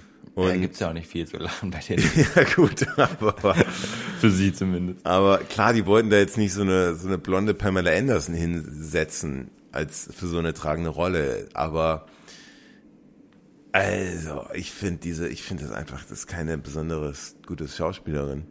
Und ähm, also immer dieses Betroffen, dieser Betroffenheitsblick, dieser permanente. Klar, jetzt sagst du, das gehört da zu der Rolle und so, aber oh, ist alles so ein bisschen, bisschen schwer. Ähm, also ist mir jetzt nicht besonders negativ aufgefallen. Ich finde jetzt nicht, dass sie mega heraussticht ähm, und dass man sagt, boah, das war ausgezeichnet. Da finde ich zum Beispiel sticht in dieser Szene ähm, auf, beziehungsweise im ganzen ganzen Film Rami Malek ähm, heraus. Ich finde, das ist ein sensationeller Schauspieler, ja, ja. der auch in dieser Szene nochmal zeigt, wie gut er wirklich schauspielern kann, wo man wirklich da sitzt und jedes Wort äh, an seinen Lippen klebt. Also so eiskalter dann, Blick, ne? So ein genau, eiskalter Genau, von seiner Geschichte so. erzählt ja. und ähm, gerade wenn man dann auch schon den Film schon einmal gesehen hat und weiß, was in dieser Truhe ist, ja, mit dieser Maske, finde ich, hat diese diese Szene fast nochmal eine ganz andere Stimmung. Ähm, und ähm, deswegen ist mein Augenmerk da eher auf Rami Malik, weil ich finde, das ist wirklich ähm, eine sehr, sehr, sehr gute Besetzung ja, gewesen. Ja. Ähm, also man merkt ihm so richtig, in, so richtig, wie, wie er in seinem Leben verletzt wurde. Und ja. deswegen, also man, man sieht ihm das im Gesicht an, also die, man sieht ihm das an. Und das ist eine, ja. also ich finde auch echt, äh, äh, finde es gut. Dann haben wir als nächstes James Bond, wie er sich mit M trifft, irgendwo, irgendwo, irgendwo in London. Ähm, M, M öffnet sich dann plötzlich und, und äh, erklärt dann auch ein bisschen, ne, wie es, wie es zu einem gekommen ist. Hier sticht heraus vor allem die Musik von, äh, äh, ja. was natürlich total toll ist, ne, so ein bisschen äh, im Geheimnis ihrer Majestät, die, der, der Titelsong, den sie so ein bisschen im Hintergrund ähm, einspielen. Das soll ein bisschen so, James Bond hat wieder einen Auftrag bekommen, so ein bisschen genau, darauf. Genau, James Bond ja. is back. Genau. Und das finde ich eigentlich eine ganz eine coole Idee eigentlich. Also das ja. ist schon eine schon sehr gut. Finde also, ich auch cool. Ja. Ähm, generell ähm, die die die ich glaube die, die, der Titel heißt auch Back in MI6 oder oder Back at MI6 oder so also auf dem Soundtrack ähm, generell der Soundtrack ähm, ergreift zum Beispiel auch als äh, super Soundtrack, finde ich. Also ich finde den sehr stimmig. Natürlich gibt es auch Elemente, die, die, die, also ich habe mal gelesen, dass der Soundtrack scheiße ist, weil ähm, er, weil Hans Zimmer quasi entweder alte Soundtracks verwendet hat oder wenn er dann was eigenes geschrieben hat, das in jedem anderen Blockbuster auch laufen hätte können. Und da denke ich mir so, okay, ja, okay, was, also was wollt ihr denn? Ähm, klar kannst du viele Sachen äh, aus alten, äh, aus, aus den Filmen irgendwie äh, auch an andere Filme aufwenden, aber also was, aber dann gleichzeitig willst du keine alten Soundtracks hören oder keine alten Anekdoten. Mhm. Zum Beispiel, als er, als er an Vespers Grab ähm, steht, hört man den Soundtrack von Casino Royale, äh, wo ich mir auch denke, so wow, äh, das, das ist cool. Ähm, deswegen finde ich den Soundtrack persönlich eigentlich äh, ganz gelungen. Natürlich ist es nicht der beste Soundtrack äh, aller James Bonds Filme, aber ich finde ihn auf jeden Fall gelungen. Und ähm, er, er unterstreicht teilweise wieder Szenen und gibt denen nochmal wie dieses einfache Gespräch an der Themse eigentlich von zwischen M und ähm, 0. Willst du noch mal ganz kurz, willst du noch mal ganz kurz darauf eingehen, was M ihm da sagt? Also er erklärt ihm quasi, was Herakles ist, so ein bisschen, oder wie das mhm. zustande gekommen ist. Also Herakles ist quasi einfach eine Waffe oder als, als Waffe entwickeltes ähm, ähm, DNA-basiertes Übertragungssystem, ähm, das quasi ähm, verabreicht wird mit einer DNA-Spur und alle, die diese DNA-Spur in sich tragen, ähm, dann wird dieser Erreger freigesetzt und äh, führt zu, zu sofortigem Tod. Und, und, und überträgt sich ähm, wie, wie so eine, wie ganz normale Erreger, Genau, durch, ne? ja. genau, also einfach durch Kontakt mit diesen, mit diesen, das sind so Microbots, nennen die das, glaube ich. Ja, ähm, Aber findest ähm, du das nicht ähm, spannend, so gerade in der ja. Zeit von Corona? Doch, super. Ne? Das ist so ähm, genau, wahnsinnig, ja, also, also es war ja unabsichtlich. Genau, ja, wussten die, also als es gedreht worden ist, gab es ja noch keinen Corona, ähm, kam ja dann erst danach. Äh, also super spannend, dass quasi kurz nach der Pandemie oder fast noch in der Pandemie kam ja der, der Film, ähm, am, kurz vorm Ende der Pandemie und, und, und es ging quasi um so Erreger und ähm, Übertragbarkeit mit DNA, natürlich ähm, künstlich erzeugte äh, Erreger, aber ähm, auf jeden Fall mega aktuelles Thema, die sie, das sie da getroffen haben, zufälligerweise.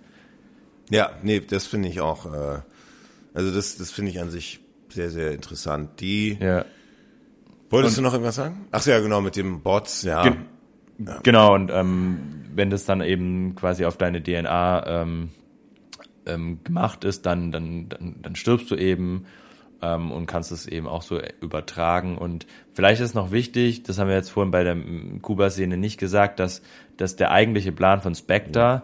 war, dass James Bond mit diesem Erreger getötet wird und dieser Erreger nur auf die DNA quasi von James Bond programmiert wird. Ähm, und der Professor Obruchev hat quasi den Auftrag von Safin angenommen, um das quasi umzuschreiben, um den Code quasi allen Spectern, Spectre-Angehörigen ähm, die DNA drauf zu machen, außer die von James Bond.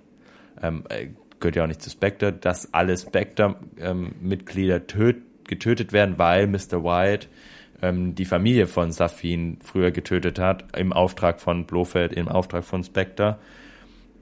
Und das ist auch der Grund, warum Safin dann Madeline besucht, weil sie der einzigste ist, die quasi zu Blofeld rein darf und sie ihm quasi anfassen soll mit diesem Gift und so auch Blofeld töten soll. Und das ist einer, finde ich, der schwächsten Szenen in dem ganzen Film. Weil, also was mich hier stört, ist vor allem, wie Blofeld ums Leben kommt. Unspektakulärer geht das gar nicht. Ja. Klar, es passt zur Story und man, wenn man weiß, mhm. ne, mit äh, sie hat James Bond angesteckt und dann James Bond und so weiter. Aber ist das nicht für so eine für, für, so, für so einen legendären Bösewicht wie Blofeld, hat er nicht einen, einen spektakuläreren Tod verdient, als irgendwie mhm. Mhm. plötzlich ist er halt tot. Und ja, ich glaube, ähm, also generell zu der Szene, was, die ist schon sehr unheimlich, finde ich. Wie also so Hannibal Lecter, ne? in so diesem, Hannibal in diesem Käfig da so, so, ja, so, so, so ja. angefahren kommt und, und was ich spannend finde oder was ich auch super mutig finde, ist, der Film nimmt sich diese Zeit einfach, wie lang dieser Stuhl braucht, diesen Flur entlang zu fahren und der Film reizt es einfach aus und es ist irgendwie nicht so, dass man denkt, oh ja, jetzt fahr mal schneller, weil der fährt ja auch relativ langsam, sondern man jeder Meter, der, der, der dieser Blofeld näher kommt, finde ich, spürt man dieses Adrenalin, das er auch irgendwie steigt. Ich gebe dir aber recht, der Tod, na klar, das passt zum Film, alles gut und alles nachvollziehbar. Natürlich hätte das spektakulärer sein können und ich habe auch eine Vermutung, warum es nicht so ist, weil später stirbt James Bond. Ja, Und ich ja, glaube, ja, man ja. wollte vermeiden, dass der, dass die, dass die, dass die Tote von, von Safin, von Leiter und auch von Blofeld, ähm, spektakulärer sind als, ja, es sind ja mehrere Tod, also Tode. alle drei sterben, Ja. ähm, dass die quasi, also die, die, die, durften dem Tod von James Bond keine Konkurrenz machen, so. Und dann musst du die natürlich wesentlich unspektakulärer sterben lassen. Und alle drei sterben ja nicht. Also, also da muss man schon echt viele, ja, ich weiß, ich kenne den Punkt, aber da muss man halt ein bisschen das, das Drehbuch einfach ein bisschen ein, muss man einfach alles ein bisschen dünner machen. Also wenn man so viele Elemente versucht einzubauen oder, also, also das hat mich wahnsinnig gestört, so einen legendären Bond-Charakter so auf so eine Art sterben zu lassen, der hat was Besseres Ja. verdient. Diese, dieses, das, das, ich finde das cool, wie du das auch beobachtet hast, wie er, wie, wie der Film echt darauf hält, wie, wie dieser, dieser Kasten, dieser Gefängniskasten immer näher kommt. Das ist natürlich eine Anlehnung an Hannibal Lecter. Also da wurde sowas immer gemacht. Ähm, mit, mit, äh, äh, hast du Hab den- ich- Filme nicht gesehen? gesehen. Ja, Nee. weil du kennst Hannibal Lecter, oder? Ja, aber ich habe Ja. die Filme nie gesehen. Ja, ja, das sind klasse Filme und äh, Nicht, das, nicht das so mein Genre. ist genau eins zu eins genau dasselbe wie, wie Hannibal dann auch im Gefängnis dann da immer. Das, das hat er hat natürlich, ist natürlich eine Kopie. Ist aber auch egal. Ähm, ja, James Bond verliert dann ein bisschen die, die Kontenance. Die Beherrschung. Ja, und ähm, ja, das ist auch so ein bisschen. Ich meine, James Bond, es passt. Ich meine, Daniel Craig ist einfach so ein James Bond, der nicht perfekt ist, der verwundbar ist, der emotionaler ist. Und ich finde, da passt es, dass er dann versucht, den Blofeld umzubringen. Ähm, nur ich diese. ich finde, sie haben es auch gar nicht, also, also wie er quasi ausrastet, sage ich mal in Anführungszeichen, finde ich, haben sie auch ganz gut gelöst, indem er quasi einfach so ein bisschen näher kommt und man hört so dieses leise Stirb. Und er macht noch gar nichts und dann sagt Blofeld nur so was. Und äh, Blofeld mit Christoph Walz hatten wir ja auch bei Spectre schon, ist eigentlich ja ein toller Schauspieler und es passt ja auch eigentlich ganz gut. Und ähm, man merkt so richtig, wie er, wie er James Bond eigentlich nur da, dazu bringen möchte, quasi ähm, auszurasten, ähm, indem er die Sachen sagt, die er eben dann, dann auch sagt. Also er erzählt ihm, dass Madeline eben nichts damit zu tun hatte, sondern dass er alles wieder mal war. Und ähm, ja, James Bond äh, möchte ihn dann einfach töten und packt ihn eben am Hals, lässt dann nochmal los, aber dann ist es schon zu spät, weil eben diese Microbots mit der DNA von Was man vielleicht nochmal erwähnen muss bei diesen Szenen ist dieses Aufeinandertreffen zwischen James Bond und Madeleine wieder, nachdem James Bond natürlich nach der, nach der Open-Sequenz immer vermutet, dass sie ihn betrogen hat ähm, oder verraten hat, fast besser. ja. Ja, das soll ja so ein bisschen auch diese Emotion wieder wecken und so. Habe ich aber auch nichts gespürt. Also ich fand diese, ja, fand ich irgendwie auch, also, also, also ich weiß es nicht, dieses, das stört mich ungemein. Ich finde, jetzt müssen wir mal so ein, so ein kleines, wir kommen ja jetzt gleich nach Norwegen. So, bevor wir nach Norwegen reisen, würde ich sagen, machen wir mal so ein kleines Zwischenfazit. Wir haben noch eine Stunde Restfilm. Und wie, also ich, ich, ich, also so wie du jetzt gerade das bewertest alles, habe ich so das Gefühl, wir, wir rasen auf eine gute, auf, auf wirklich, also, also Konkurrenz mit, mit Skyfall zu, ja. Ähm, so Bei von mir der, jetzt, oder Ja, bei also so wie du das alles so bewertest, also immer so eine tolle Sequenz und hier auch total toll und auch sehr, du entschuldigst auch vieles, was, also, Was du ich, kritisierst, meinst was du? ich kritisiere, du entschuldigst vieles und das finde ich ja doch interessant. B ähm, wie lautet denn jetzt so dein Zwischenfazit so in aller Kürze nach anderthalb Stunden ähm, mit einer Stunde Restzeit? Oh, das ist jetzt, also das ist gemein, weil ähm, Ich weiß, ich, mich, frage ja ich- genau ich an hab dieser mich, Stelle aus Ich habe mich mit dem, also ich habe mich mit meiner Bewertung, ähm, ich glaube, noch nie so lange beschäftigt im Vorfeld. Oft entsteht es so in der Podcast-Folge, was ich so gebe, wie bei diesem Film. Ähm, und deswegen so nach der Hälfte des Films über den Hälf über die Hälfte des Films zu sprechen, ah, ist schwierig bei dem Film. Ähm, ich will auch noch nicht so viel verraten, was ich nachher dann in meiner meiner Endbewertung Nee, aber das- möchte. aber was- wenn also du bis jetzt den jetzt Film gefällt er mir müsstest. eigentlich ganz gut. Ja, also er hat äh, Ganz gut. Aha. ganz gut, ja. Also er hat wirklich schöne, tolle Szenen dabei. Ähm, tolle Action, ähm, Daniel Craig in, in, in äh, super.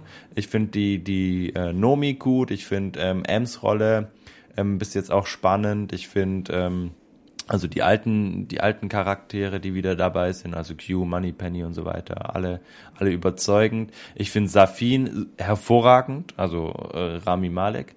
Ähm, er hat natürlich auch so ein bisschen seine Schwächen ähm, im Sinne von, also die, die Liebesgeschichte, die haben wir ja schon jetzt ganz oft ähm, angesprochen und ähm, was, was sich da auch schon so leicht abzeichnet, ist eben dieses, dieses viele Abarbeiten von Themen, Genau. ähm, die noch Ja, offen ja, sind. ja.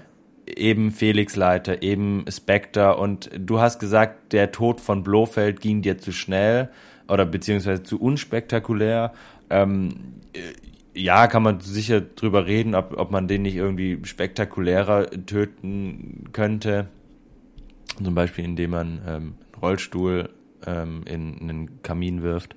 Aber Das ist ein Schornstein. ähm, was, was mich mehr So- gestört so- hat, ist so dieses, also Spectre gab's jetzt quasi in, in Casino Royale, in ähm, Ein Quantum Trost, wir hatten's in Skyfall, wir hatten's in Spectre.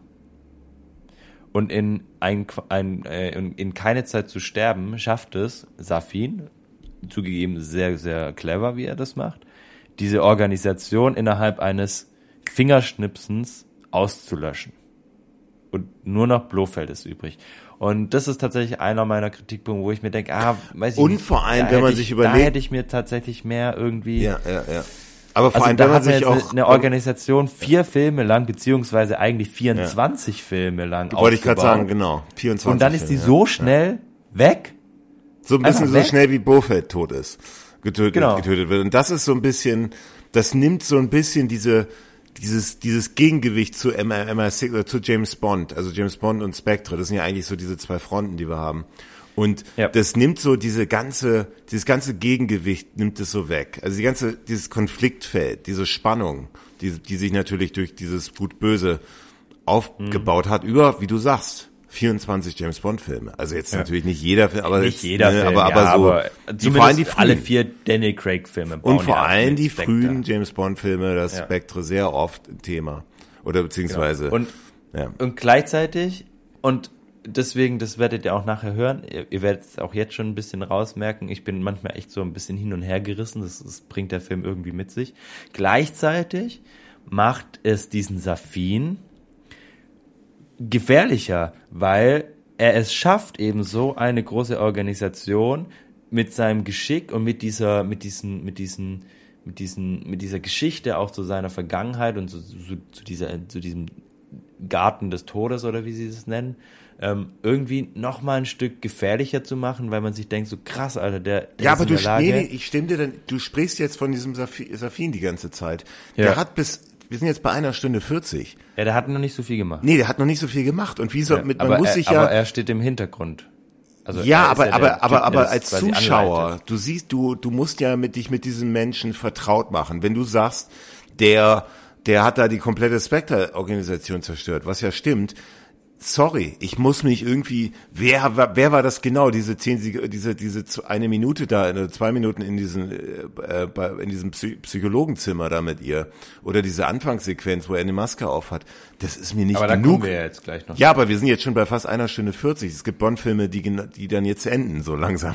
Und, und, äh, und, und wie du, nee, du hast ja alles richtig gesagt. Ich stimme dir da genau, das ist eine tolle Beobachtung. Und, äh, ich stimme dir dazu, aber dann muss man auch diese, dieses Gegengewicht, diese neues Gegengewicht, was, was Spectre ersetzt, das muss man auch im Laufe des Films deutlich mehr aufbauen, als jetzt immer so im Hintergrund, wie du sagst. Ne?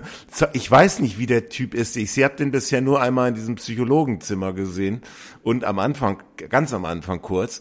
Ich, ich kenne diesen Menschen noch gar nicht wirklich. Was hat, was, was aber will das der? macht ihn ja auch so ein bisschen mysteriöser. Aber es interessiert mich aber auch noch gar nicht so, weil, Also weil, schon. weil, weil der Typ halt noch nicht so, der, der, man weiß noch so wenig über den. Und deswegen, wenn jemand, wie du sagst, alles ersetzt plötzlich, für was James Bond 24, sagen wir 60 Jahre lang gekämpft hat. Und, und man sieht nur drei Minuten, sieht man nur wirklich so ein bisschen, lernt man diese Person kennen. Das ist einfach zu wenig. Da ist einfach zu wenig in, im Pot. Und deswegen, und das fehlt diesem Film total, dieses, dieses, also, also klar, da baut sich jetzt, und jetzt kommen wir ja zu diesen Szenen langsam. Jetzt sehen wir ihn immer öfters. Aber ich finde dieses, das ist, finde ich, in diesem Drehbuch und der Film, der ist ja wahnsinnig lang. Also ich finde, ich finde, oh, jetzt muss ich doch vorweggreifen, ich finde, ich muss dir recht geben, aber gleichzeitig auch an dem Punkt, wo wir jetzt sind, widersprechen, weil wir reden ja jetzt gerade nur über das, was wir gesehen haben. Und ja. ich finde da, bei mir zumindest, ist es, finde ich eher fast spannend, dass wir noch nicht so viel über diesen Safin wissen, weil ich okay. irgendwie das ja. Bedürfnis habe, mehr zu erfahren. Ich gebe dir aber recht, weil ich finde, wir erfahren zu wenig. Also wir erfahren über seine Vergangenheit und so genug. Aber er baut sich für mich nicht klar genug als dieser langsam, übermächtige ja. Bösewicht ja. auf. Bis zum also, Ende nicht. Ja. Also ähm, weißt du, bei, bei Blofeld, das gibt ja auch Filme, da taucht, also man lebt nur zweimal, war doch, glaube ich, so, ne? Da ist doch nur Blofeld taucht nur am Ende so zehn Minuten mal auf. Und, und mhm. eigentlich, er ist ja, der hinter allem steht, aber, aber, man, aber Blofeld ist eben auch Blofeld. Und Blofeld, das, das hat eben James Bond über andere Filme. Also es ist einfach Blofeld. Und, und jetzt ist es so ein ganz neuer Charakter, ja. Der natürlich ein bisschen in der Geschichte, natürlich mit Madeleine und so, aber, aber irgendwie, es ist, lass uns mal weitermachen. Ähm, aber genau, ne, ja. wir, wir, sagen, also ich sag den Rest sage ich einfach nachher bei der Bewertung dann nochmal. Und jetzt kommen wir tatsächlich, jetzt finde ich, fängt, das ist wahrscheinlich die größte Kontroverse in diesem Film. Diese jetzt, jetzt besucht oder jetzt geht James Bond nach, nach Norwegen in das alte äh, Haus, dann, das kennen wir aus der Anfangssequenz. Ähm, von der Madeleine trifft sie und ja, jetzt taucht dann ja, plötzlich halt, also, also sie ist halt die ganze Zeit immer nur, ne, hat immer also Sorgen und, und ist so alles so schwer, wie sie guckt die ganze Zeit. Ähm, äh, viele Konflikte. Und ja, das ist jetzt ein absolutes Novum in James Bond Film, dass da plötzlich so ein, ein kleines, also generell Kinder in James Bond Filmen sehr selten. Ja, selten. Also wann haben wir mal, also, also wann haben wir denn mal Kinder gesehen in einem James Bond Film? Ja, meistens eigentlich nur beim Vorbeirennen oder so. Ja, genau, in Aber so einer Action-Szene mal so. eine Rolle ja. gespielt haben, ja. Ja, ja genau. größere Rolle, ja. Und, und jetzt haben wir ja so eine Rolle, also jetzt haben wir so ein, Kind, was da plötzlich auftaucht. Und natürlich muss man jetzt nicht, kann man, es war es vorhersehbar, dass das so, sonst, sonst fragt man sich, wieso bekommt die so viel Screentime, ähm, dass das die Tochter von James Bond sein soll. Ja, das weiß man sofort. Und also, das ist natürlich ein absolutes, also, also Novum, dass also dass James Bond plötzlich dann, dass man plötzlich dann so, so, so die Familienverhältnisse von James Bond auch erfährt und und meine, meine, und, und warum, und, und was da so ein bisschen schwierig ist, sind natürlich diese Szenen, wie James Bond in der Küche steht und dann das Frühstück macht und so. Das sind natürlich so ein bisschen, das entspricht natürlich, und das ist ja so ein bisschen wahrscheinlich diese, diese Handschrift von dieser Phoebe Bridge, dieses, ne, wir wollen James Bond jetzt modern machen. Der moderne Familienvater, wo die Frau arbeitet und der Mann bleibt zu Hause und, und, und kümmert sich ums Kind. Oh. Nein, er schält dir einfach nur einen Apfel. Also, das du weißt, es, so aber es soll ja James also, Bond modern machen. Also darum geht's ja um die. Ja, aber ich, ich also ich, ich also ich komme damit, also James, James, Bond modern macht, nur weil er eher einen Apfel schält. Ähm, also äh, doch, hab, also also komm, also der, also Roger Moore oder oder Sean Connery, das sind richtige äh, ja, Kerle mit alten Rollen, Rollenbildern noch. Ja, auch, aber der auch, hätte auch kein Kind gehabt. Ich glaube, also ja, aber weil, weil, weil ja, das, ja, aber jetzt gerade gibst du mir recht sozusagen dadurch, was du gerade gesagt hast, weil du, die geben dem ja, ja. James Bond ein Kind, um ihn so ein bisschen moderner äh, als modernen James Bond quasi darstellen zu lassen. Und das finde nee, ich, ich ist glaube, sie geben ihm ein Kind quasi zwei um, Gründe. Äh, also ich finde der der Grund, also ohne wenn wenn wenn dieses Kind nicht wäre, würde der Rest vom Film, glaube ich, wenig Sinn ergeben zwei, zwei, zwei Gründe. Das ist einmal, Weil, um die Beziehung zwischen denen zu verstärken genau, und zum genau, anderen, und, und diesen, um, um James Bond den, wie modern, um James Bond als modernen, äh, modern, also dieses modern, diese moderne Männlichkeit. Das ist ja nicht mehr das, das, das Roger Moore irgendwie so dieses dieses, ja. dieser, dieser, dieser Typ, der irgendwie die, ganze Zeit äh, eine Frau, eine Frau wegflankt nach dem anderen. Sondern der moderne Mann ist halt der, ne, so dieses, ne, die Frau arbeitet halt so, ne. Also James Bond wird quasi ins Jahr, ins 21. Jahrhundert geholt oder ins, ins, ja, so halb. Und das, und das ist halt diese zwei Lager, ne? Diese zwei Lager. Das finde ich gut, dass James Bond im 21. Jahrhundert ankommt. Also mich stört das. Ich habe, also mich stört, dass James Bond dann Aber plötzlich was, dann, also also, also ich will doch nicht James Bond sehen, wie er da irgendwie in der Küche steht und irgendwie einen, einen, einen Apfel schält für seine Tochter. Also komm, ey. Ich ja, finde das so daneben. Also James Bond, äh, also warum nicht? Weil James Bond für mich eine große, also weißt du, wir, wir, wir laufen ja rum mit Fantasiebildern auch von solchen Figuren. Wir haben ja bestimmte Ideen. Das sind natürlich keine realen Figuren, sondern das sind Fantasiebilder. Das ist genauso wie so ein Rockstar oder sowas. Und natürlich weiß man ein bisschen, das entspricht nicht ganz so der Realität alles. Aber das, wenn James Bond dann plötzlich, ich bin mir sicher, Roger Moore stand auch mal, dieser James Bond, den er darstellt, in der Küche und hat einen, einen Apfel geschält für seine Nichte oder was weiß ich. Will ich das sehen? Nein! ich habe dieses, ich habe diese Fantasiebild, James Bond ist dieser Held, der irgendwie, der irgendwie äh, äh, Frauen hält. Also das ist alles, was so ein Mann auch so will, so so ein bisschen, ne? So unabhängig, stark, immer hat immer die tollsten Kleidung, Kleider an. Alles andere will ich ausgeblendet haben. Ich, mir ist klar, dass James Bond wahrscheinlich auch mal kacken geht. ja. wahrscheinlich, wahrscheinlich, ähm, hat, wahrscheinlich geht ja auch mal, äh, wahrscheinlich schließt ja auch Versicherungen ab, ja, und telefoniert mit Versicherung. Will ich das wissen? Und sehen vor allem, nein, will ich nicht. Und genauso will ich das nicht sehen, wie James Bond in der Küche steht und seiner Tochter ein Apfel schält. Also, Wow. ich habe James, ja also, richtig also es zerstört ja. all die komplette Fantasie einfach, die ich von so einem James Bond ist halt für mich ein Superheld. So wie für dich, ich weiß nicht, vielleicht Superman ist oder vielleicht ist für dich ein Superheld diese Marvel so so mit Superkräften und so weiter. Für mich ist halt James Bond ein Superheld. Und das ist so ein bisschen, was diese Fantasie eines oder meine Definition eines Superhelden komplett überfährt und komplett zerstört. Ähm, diese, diese, diese, ja, dieser Wunsch auch so ein bisschen, ne? Der, das ist so ein Mensch, der, nee, der, der geht nicht kacken. Der, der, der ist so, der ist immer nur auf Reisen und macht tolle Sachen und zieht die tollsten Uhren an und hat die schönsten Frauen im Bett. Ne?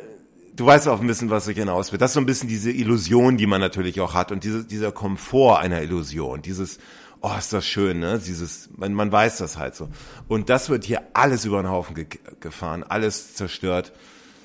Und das ist das natürlich, was diesen Film, ich meine, ich bin ja nicht der Einzige, der diese, das ist ja ein bisschen, was diesen Film ja auch so unglaublich kontrovers macht. Und, und das, also ich merke ja, dass jetzt kommst du ja gleich zu deinem Take, deswegen sollten wir jetzt, jetzt auch besprechen, weil das ist jetzt diese Szene und das stört mich, dieses, ich will nicht James Bond im 21. Jahrhundert, also ich will nicht den als modernen Familienvater haben, es interessiert mich nicht. Es kann er ja sein, aber ich muss das nicht im Kino sehen. Und, und das ist so, und das stört Also ich glaube, mich wahnsinnig. also ich glaube, wir, wir, ich glaube, wir sollten, äh, also ich glaube, wir sollten äh, nochmal differenzieren zwischen äh, ein Mann im 21. Jahrhundert und Familienvater. Ich glaube, das sind zwei verschiedene Sachen. Also der Mann im 21. Jahrhundert muss kein kein Familienvater sein. Aber das ist natürlich also der, der, das, die Rollenbilder haben sich im 21. Jahrhundert aber vertauscht. sie, sie haben sich angepasst, ja. Also mittlerweile Wieso, ist wieso es angepasst? Also, das alte, das klassische Rollenbild ist Frau ist zu Hause, Also in arbeitet. der Küche, genau. Das, Und das war schon immer so. Das war schon Genau. immer so. Und jetzt seit Dies- wenigen dieses Jahrzehnten hat sich verändert sich das. Gut, was ja auch gut ist, dass es das Bild nicht mehr so gibt. Ähm, aber das, also du, trotzdem ist der Mann des 21. Jahrhunderts viel mehr als nur, dass er jetzt auch zu Hause sein kann, ohne dass es irgendwie gesellschaftlich äh, nicht akzeptiert ist. Ähm, sondern es ist ja auch viel mehr, also Verwundbar. der Mann da emotionaler, emotionaler, Genau, verwundbarer. Emotion. Ja. Ja. nicht nur, sondern aber auch zu sagen, okay, also allein das Frauenbild des Mannes hat sich einfach auch schon schon geändert äh, im Sinne von nicht nur nicht nur im Sinne von im Sinne von äh, ähm, was die Frau quasi zu Hause zu tun hat, sondern generell wie wie Frauen behandelt werden und die, die Rolle der der Frau in der Gesellschaft, im beruflichen Leben, all, all das hat sich ja geändert. ähm, In, was in bestimmten, in, in, in bestimmten Ländern, ja, aber nicht auf ja, der genau, ganzen also, Welt. Genau, ja, das ist natürlich, ja. Ähm, aber genau. im westlichen Kulturkreis definitiv, ja. Genau. Und das ist ja auch, aber, ist ja auch was aber, Tolles. Aber, ein Mann ja. des 21. Jahrhunderts muss kein Familienvater sein. Nein, aber, aber. Also ich bin auch ein Mann des 21. Jahrhunderts. Ich habe keine Kinder. Du bist auch ein Mann. Ja. Äh, hast auch keine Kinder. Deswegen Nee, darum wir geht's, darum geht's nicht, aber, aber du weißt, Ähm, was ich will. Dieses, dadurch, dass sich diese, und das ist eklatant, dass sich natürlich die Rollenbilder verschieben oder verschoben haben, ist der Mann, das ist, ist, der moderne Mann ist einfach einer der, das ist ein Beispiel, was ich genannt habe. Ja, ja, aber halt du kannst ja Herd auch, steht. nein, aber was ich damit sagen will, ist, du könntest, also in allen vier Filmen wird Danny Craig, finde ich, als moderner Mann gezeigt, ohne dass er ein Kind hat. Ja, weil er verwundbar Das heißt, du kannst ist. ja auch ohne diese Szene zeigen, dass James Bond im 21. Jahrhundert angekommen Das ist ja, aber, aber es gibt, äh, es gibt, es gibt da aber bestimmte Stufen. Wenn der James Bond, Daniel Craigs James Bond Darstellung meint, er muss, wir, wir machen den ein bisschen verwundbarer, ein bisschen emotionaler. Das ist eine Sache. Ihn aber an den Herd zu stellen. Und wir kommen jetzt gleich noch dazu. Mit Dudu. wie, wie heißt, die, wie heißt diese, glaub, diese Dudu, Teddy? ja. Dudu. Ich meine, wir gucken hier, wir gucken hier nicht die, die Familie Flintstone oder wie das heißt. Wir gucken hier einen James Bond Film. Dudu. Ja, aber also ich finde auch, Also. aber auch also dieser Dudu und so, das, ich finde, das hat jetzt nichts damit zu tun, dass man James Bond unbedingt mit Hängen und Wirken als modernen Mann Es zerstört aber darstellen die wollte, sondern Illusion. Ich glaube, Es das, zerstört das, die das Illusion. Ist, das, das ist ja, das ist ja, äh, ist ja, ist ja Teil der Handlung, weil für mich würde die, der Rest von der Handlung keinen Sinn ergeben, warum er so handelt, wie er handelt, wenn er nicht eine Tochter hätte. Ähm, da, darüber sich zu streiten, ob man sagt, okay, warum muss James, also James Bond Aber das ist ein Kernthema. Nee, ist aber, für nee, mich das keiner, Ist, der eine Tochter hat. das ist habe ich, ja nee, nee, nee, du, anderes. du hast da nicht Aber- zugehört. Du hast da nicht zugehört, was ich gesagt habe. Was ich gesagt habe ist, James Bond kann Töchter haben. Der kann aufs Klo gehen und Aber auch du einen, nicht einen abseilen. Aber dann hat's ja James Bond auch nicht. Also, aber ich musste es nicht auf, im Kino sehen, weil ich ja, aber wenn du es im Illusion Kino habe. sehe, dann hat er es ja auch nicht, weil es ist ja nur eine fiktive Was ist denn das für eine bescheuerte die- Aussage? Das ist eine, Ja, also das ist ja eine absolute Bescheuerte. Also es bedeutet, jeder, jeden Film, den du sehen musst, weil da musst du auch einmal, einen- einmal einen Klogang zeigen. Weil, Nein, weil, nein, weil wenn meine du sagst, der, nein, du der, sagst- den sieht man, weil der geht nicht aufs Klo, Nein. wenn man sich im Kino sieht. Nein, du sagst James Bond, du sagst James Bond kann Kinder haben, aber du willst es nicht sehen. Aber wenn du es nicht auf der Leinwand siehst, dann hat er ja keine Kinder. Weil wo soll Hä? er die Kinder haben, wenn du es nicht auf der Leinwand siehst? Also ist ja nur Ja, aber, aber fiktive ist ja dasselbe, wie, nur wie auf ich der sagte Leinwand mit dem besteht. Beispiel. Wie, wie, wieso soll er denn aufs Klo gehen, wenn man es nicht auf der Leinwand sieht? Also man kann doch, James Bond, der kann doch alles haben. Nur, Ja. nur man muss es ja nicht immer zeigen. Und ich finde, und, und also du verstehst meinen Punkt hoffentlich. Das zerstört die Illusion. Und das, und das ist ja das, wieso auch die halbe äh, Bond-Gemeinde gegen diesen Film Sturm läuft, gelaufen ist, immer noch. Genau aus diesem Grund, weil es diese Illusion eines Superhelden, dem Superhelden James Bond, komplett zunichte macht. Man zeigt ihn plötzlich deutlich, Das ist jetzt halt die Frage, wie man Superheld definiert. Ja, jeder hat eine unterschiedliche äh, Illusion, aber, aber in einem Superheld, da blendet man natürlich ähm, vieles aus. Man blendet ja, also ein Superheld ist ja, da blendet man ja vieles aus und, und, und, und, und man blendet eben diese, diese, diese Dinge aus. Und das ist halt, Okay, aber aber jetzt, wenn sie die Szene anders gemacht hat, also er hätte jetzt es geht nicht Tochter um die Szene, es geht ja darum, es geht ja, du hast ja selber gesagt, das, das spielt ja im ganzen Film, ist ja ein, einer der Motiva Genau, Motivatoren. genau, aber jetzt, jetzt nehmen wir mal an, er würde ihr keinen Apfel äh, schälen und er hätte, würde nicht diesen Dudu aufsammeln später, sondern, sondern Madeleine würde den Apfel schälen. Wäre das dann besser? Ähm, also, das ist, das ist jetzt hast du eine, das ist, nee, ich finde es ja gut, dass du diese Frage stellst. Ich finde, man muss gar nicht jemand Apfel schälen lassen in dem Film. Also, Ja. also, also hast du, ähm, ich will, dass James Bond und so ist meine Idee eines James Bond, dass er auf den Knopf drückt und dann fährt dann irgendwie aus so einem, aus so einem modernen oder aus irgendwie so einem Autofach fährt dann so ein, so ein eisgekühlter Champagner da heraus mit so zwei Gläsern. Und dann, und dann heißt es irgendwie, okay, jetzt trinken wir Champagner und dann Ablende. Und dann weiß man genau, man hat diese Fantasie, okay, jetzt legt er sie gerade auf dem Aston Martin, im, im Aston Martin legt er sie jetzt flach. So. So. Das ist, hat, glaube ich, deine Frage ein bisschen beantwortet. Ich muss ihn nicht sehen, wie er tatsächlich Sex hat mit, mit ihr. Das ist so eine, das ist so eine, das ist ja, weißt du, Fantasie spielt ja oft eine Rolle. Du musst ja nicht immer alles zeigen. Und das mhm. ist ja der Grund. Und hier zeigen die halt diese die James Bond im Haushalt. Diese Idee allein, James Bond im Haushalt. Natürlich hat James Bond ein Haus und natürlich hat er da, der bringt bestimmt auch mal den Müll raus. Muss es deswegen gleich zeigen im Kino. Das, also es ist halt, das, also ich, also diese, dass er eine Tochter hat. Also ich, Apfelschälen okay ist ja noch, äh, also diese Tochter an sich, wenn man James Bond meint, ich meine, es gibt ja auch im Geheimnis ihrer Majestät in dem alten Film, ne, da heiratet James Bond ja auch. Und das ist ja auch, geht ja auch sehr, er ist ja da auch sehr nahbar, das war in den 60ern. Aber hier wird das alles so ein bisschen, also, also ich, es ist halt so ein ganz schwieriges Thema, aber ich habe das, glaube ich, ganz gut, äh, hoffentlich, äh, würde mich natürlich interessieren, was die Zuhörer da sehen. Die können das gerne dann als Kommentar überall äh, hinterlassen. Ähm, aber aber aber so diese Fantasie, die einfach diese Fantasie von James Bond, die man ja immer hat, die da einfach komplett zerstört wird und dass man dann, also wie, es wird jetzt noch schlimmer, ja, wie James Bond dann da plötzlich dann da rum mit so einem Teddybären da. Also fehlt, also fehlt, ich nur noch, fehlt nur noch, wie er da mit Kinderwagen dann da, wie die da spazieren gehen und der da wie, also, also wirklich. Ja.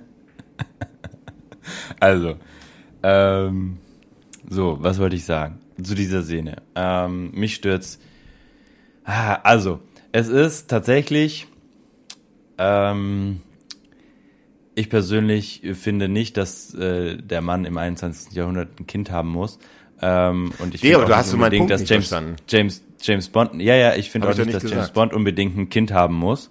Ähm, das ist, ähm, ich persönlich tue mich mit der Szene vor allem deswegen schwer, weil sie es in diesem überzogenen äh, Stil auch umgesetzt haben. Es ist nicht nur kitschig, es ist voller Kitsch. Dieser, also der Dialog, ja, ist schon sehr äh, krass. Dann diese, also ich weiß nicht, irgendwie in jeder Szene gefühlt gibt's einen Sonnenuntergang in diesem Film. In jeder Szene gibt's einen spektakulären Sonnenuntergang. Und auch in dieser Szene gibt's natürlich einen sehr spektakulären Sonnenuntergang und sehr viel Flair und sehr viel äh, Tütü und Tralala, wo ich mir denk so, äh, okay, ähm, das ist irgendwie, ähm, das ist jetzt eher fast schon wie so eine Romanze, ähm, so eine überzogene Romanze, die ich nicht sehen will ähm, sondern ich will einen Actionfilm sehen.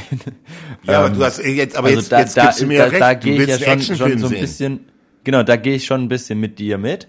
Ähm, du willst ähm, doch keinen Familienfilm sehen. Du willst kein, du willst auch nicht. Ja, das ist er ja auch nicht. Und es ist ja trotzdem Actionfilm. Aber, aber ich glaube, man hätte das vielleicht auch anders lösen können, ähm, dass er eine Tochter hat, aber irgendwie also so richtig also man warm hätte einfach mit einer ordentlichen Liebesbeziehung zwischen dem James Bond und der Madeleine, wenn die Chemie gestimmt hätte, hätte man so es lösen können, wie James Bond ja. und Vespa zusammen. Aber dann hätte man denen also, nicht unbedingt ein Kind mal. geben okay, müssen. Okay, warte kurz. Okay, warte kurz. Also, für mich hätte man das auch so lösen können. Scheiße doch. Ja, das ist halt ein. Emotion und deswegen ist dieser Film auch so letzte Folge wird hier noch hier, die artet noch aus, ey. Ja, aber deswegen ist ja dieser Film vielleicht so doch keine zweite Staffel mehr. Aber deswegen ist der Film ja kontrovers, weil das so, ja, ja, weil das Emotionen so, so. Ich will auch mal, ich will auch jetzt sagen. Das, also, ja, so. Darfst du ja auch. Jetzt mach. Ja. Also, also für mich, also jetzt habe ich schon wieder vergessen, was ich sagen wollte. Also, ähm, ich, wir hatten ja schon jetzt ganz oft darüber gesprochen, dass die Beziehung zwischen Madeline und James Bond ähm, nicht so rüberkommt wie jetzt zum Beispiel Vespa und James Bond. Dass das eine große Schwäche ist von Spectre, die sich halt auch automatisch dann auf No Time to Die rüberzieht. Und ich gebe dir da recht, hätte man äh, diese Beziehung inniger gestaltet, äh, dann hätte sie ja auch einfach nur schwanger sein können. Dann hätte das ja nee, vielleicht schon gereicht. Gar nicht schwanger. Es ist doch wurscht, ob sie schwanger ist oder nicht. Die Liebesbeziehung an sich hätte einfach deutlich intensiver sein müssen. Ja, aber dann hätte sie, also ich finde, sie hätte dann schon auch schwanger sein können. Ist ja egal, ob sie schwanger ist oder nicht. Hast du ja gerade selber gesagt, ist egal, ob sie schwanger ist. Dann hätte sie auch schwanger nee, sein können. Ist nicht egal, ich habe gesagt, geht nicht. Dann, dann, dann, also, also ich, ich dann gibt's, ich, ich finde schon, dass es dass so ein ich will drittes James Ding. Bond nicht als Alltagsmenschen sehen. Ich, äh, ich will den nicht sehen als Alltagsmenschen. Nein, aber aber aber das siehst du ja auch nicht, wenn sie schwanger Ich ist. sehe, doch, dann sieht, du, James, Menschen, die schwängern, Männern, die schwängern Frauen. Und das ist, ist eben was, ein bisschen was Alltagsmäßiges. Und ich, das Was? ist mir zu, ja, wie ist so? Und, und das ist mir, ich will diese, das ist dasselbe mit dem Klogang, will ich nicht sehen. Also ich kann, ich kann mich da zehnmal wiederholen. Das gibt so bestimmte Dinge. das verstehe ich jetzt nicht so ganz. Also, dass du sagst, okay, du willst nicht sehen, wie er in der Küche einen Apfel schält, okay, meinetwegen, aber das, also, Ich will ja nicht sehen, wie James Bond da, also plötzlich, also, dass sie, dass sie quasi äh, äh, eine Liebesbeziehung haben und sie dann quasi schwanger wird, ähm, weil sie ja quasi auch in den, in den, ich sag mal in Anführungszeichen, da in, im Urlaub ist so, to ähm, also so Tochterleid. so hatten so und so. Tochterleid. das willst du damit sagen. Ähm, bitte? Ist so, ist so eine Tochterleid. Also man zeigt die Tochter nicht explizit, so wie jetzt Genau. in dem Film, sondern Aber es man, gibt- es gäbe man halt deutet es an. Genau. Also Ja, okay. es gäbe halt, also weil du sagst, dich stört, dass der dann hier da rumsteht und Apfel schält Du, und, du. Äh, mit, mit dem Dudu rumläuft und das fällt ja dann alles weg. Ne? Man weiß trotzdem, okay, James Bond kriegt eine Tochter und damit lohnt sich quasi sich zu opfern, Besser, damit ja. er quasi Das nicht in, ja. in Berührung mit ihr Hätte ich kommt. besser gefunden, ja. So, okay. Ähm, hätte mir vielleicht zum Beispiel auch schon gereicht. Hätte man vielleicht gar nicht so, so ausführlich dann. Ähm, aber im Prinzip stört's mich jetzt auch nicht, nicht großartig. Mich stört's nur quasi diese übertriebene Umsetzung. Diese, diese, dieses Übertriebene. Und ähm, für mir aus kann James Bond einen Apfel schälen, das ist mir egal. Ähm, für mich ist auch er einer, der einen Apfel schält, trotzdem ein Superheld. Ähm, vielleicht sogar noch ein größerer Superheld, als wenn er das nicht macht. Ähm, Also warum guckt man sich Filme an? Filme guckt man sich an, äh, in erster Linie äh, Eskapismus. Also so ein bisschen, du willst aus deinem Alltag entfliehen. Du willst in andere Welten eintauchen. Und ich will nicht dann ein James Bond, was wirklich ein wirklich ein, ein grandioses Paradebeispiel für Eskapismus ist. Wer, wer will denn nicht James Bond sein?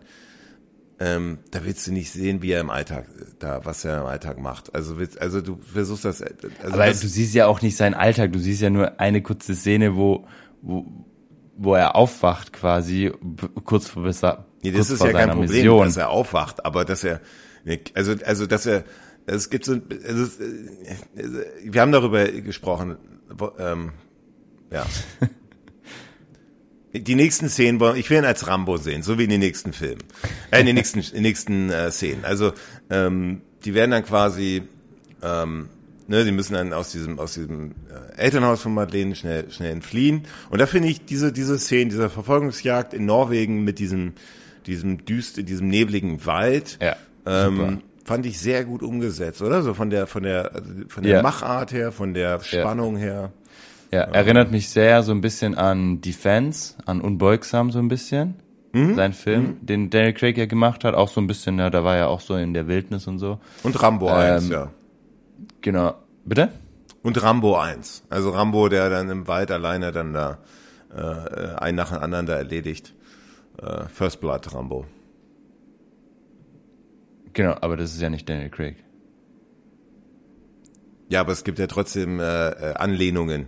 Ja, ja, Muss ich ja meinte, Daniel Craig hat mich jetzt im Speziellen an seinen so, ja, eigenen okay. Film Unbeugsam erinnert. Ah, okay, du meinst die Darstellung. Weil, okay, ich da, mein, Genau.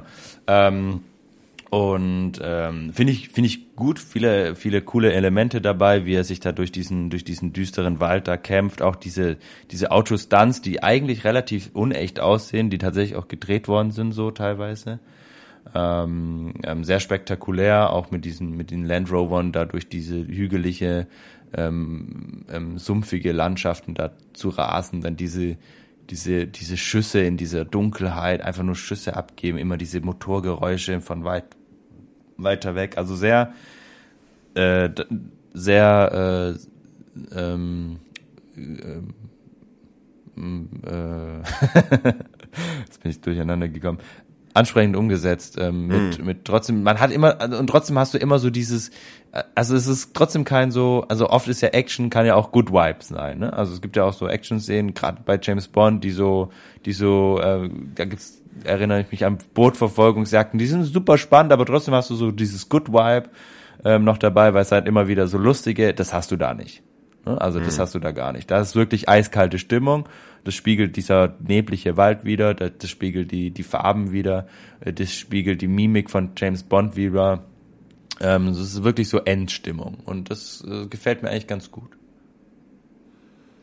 Sehr brutal auch, wie wir das Auto ja. dann auf diesen. Das es gibt ja andere Szenen, wo James Bond auf der Klippe dann da auch äh, äh, ne, so ein bisschen jemand jemand tötet. Das war Roger Moore doch auch ne, an der mit dem Auto, ähm, wo er das Auto dann tritt und dann fliegt das die ja. Klippe runter. Also das ist auch natürlich, kennen wir schon, ist jetzt auch nichts Neues, aber eine, eine sehr spannend. Wir müssen jetzt natürlich, sonst, sonst wird es hier deutlich länger, als wir planen, müssen wir ein bisschen jetzt vielleicht die nächsten Szenen ein bisschen zusammenführen. Wir, ja, haben, wir haben ja schon gesagt, dass wir uns heute Zeit lassen. Sind ja alle vorgekommen. Ja, jetzt haben wir wieder die, und das ist vielleicht so das nächste Reizthema zwischen uns. Ähm, James Bond wird abgeholt von dieser, von dieser 007. Wie heißt sie im Film? Nomi? Nomi, genau. Jetzt frage ich mich vor allem in Anbetracht so der, wir kommen jetzt so zum letzten Akt. Ne, so, so auf dieser Insel. James ja. Bond hat so einen Auftrag quasi mit Nomi zusammen jetzt auf diese Insel. Äh, das ist so die, wo die Familie von Rami, also von dem, von dem Sa Sa Sa Saphir, Safin gelebt Safin. hat. und, und da soll, die Insel soll er quasi infiltrieren und, und so weiter. Und und das macht er alles mit der, und die, und die Nomi taucht jetzt auf wieder und ist dann so quasi die, die, die Assistentin von James Bond oder so die, ja, Komplizin. Hm. Hätte es diesen Charakter in diesem Film, der eh schon an, an Komplexität und an Themen, die abgeschlossen werden müssen, hätte es diesen Charakter tatsächlich gebraucht, weil er ist ja nicht entscheidend für die Story.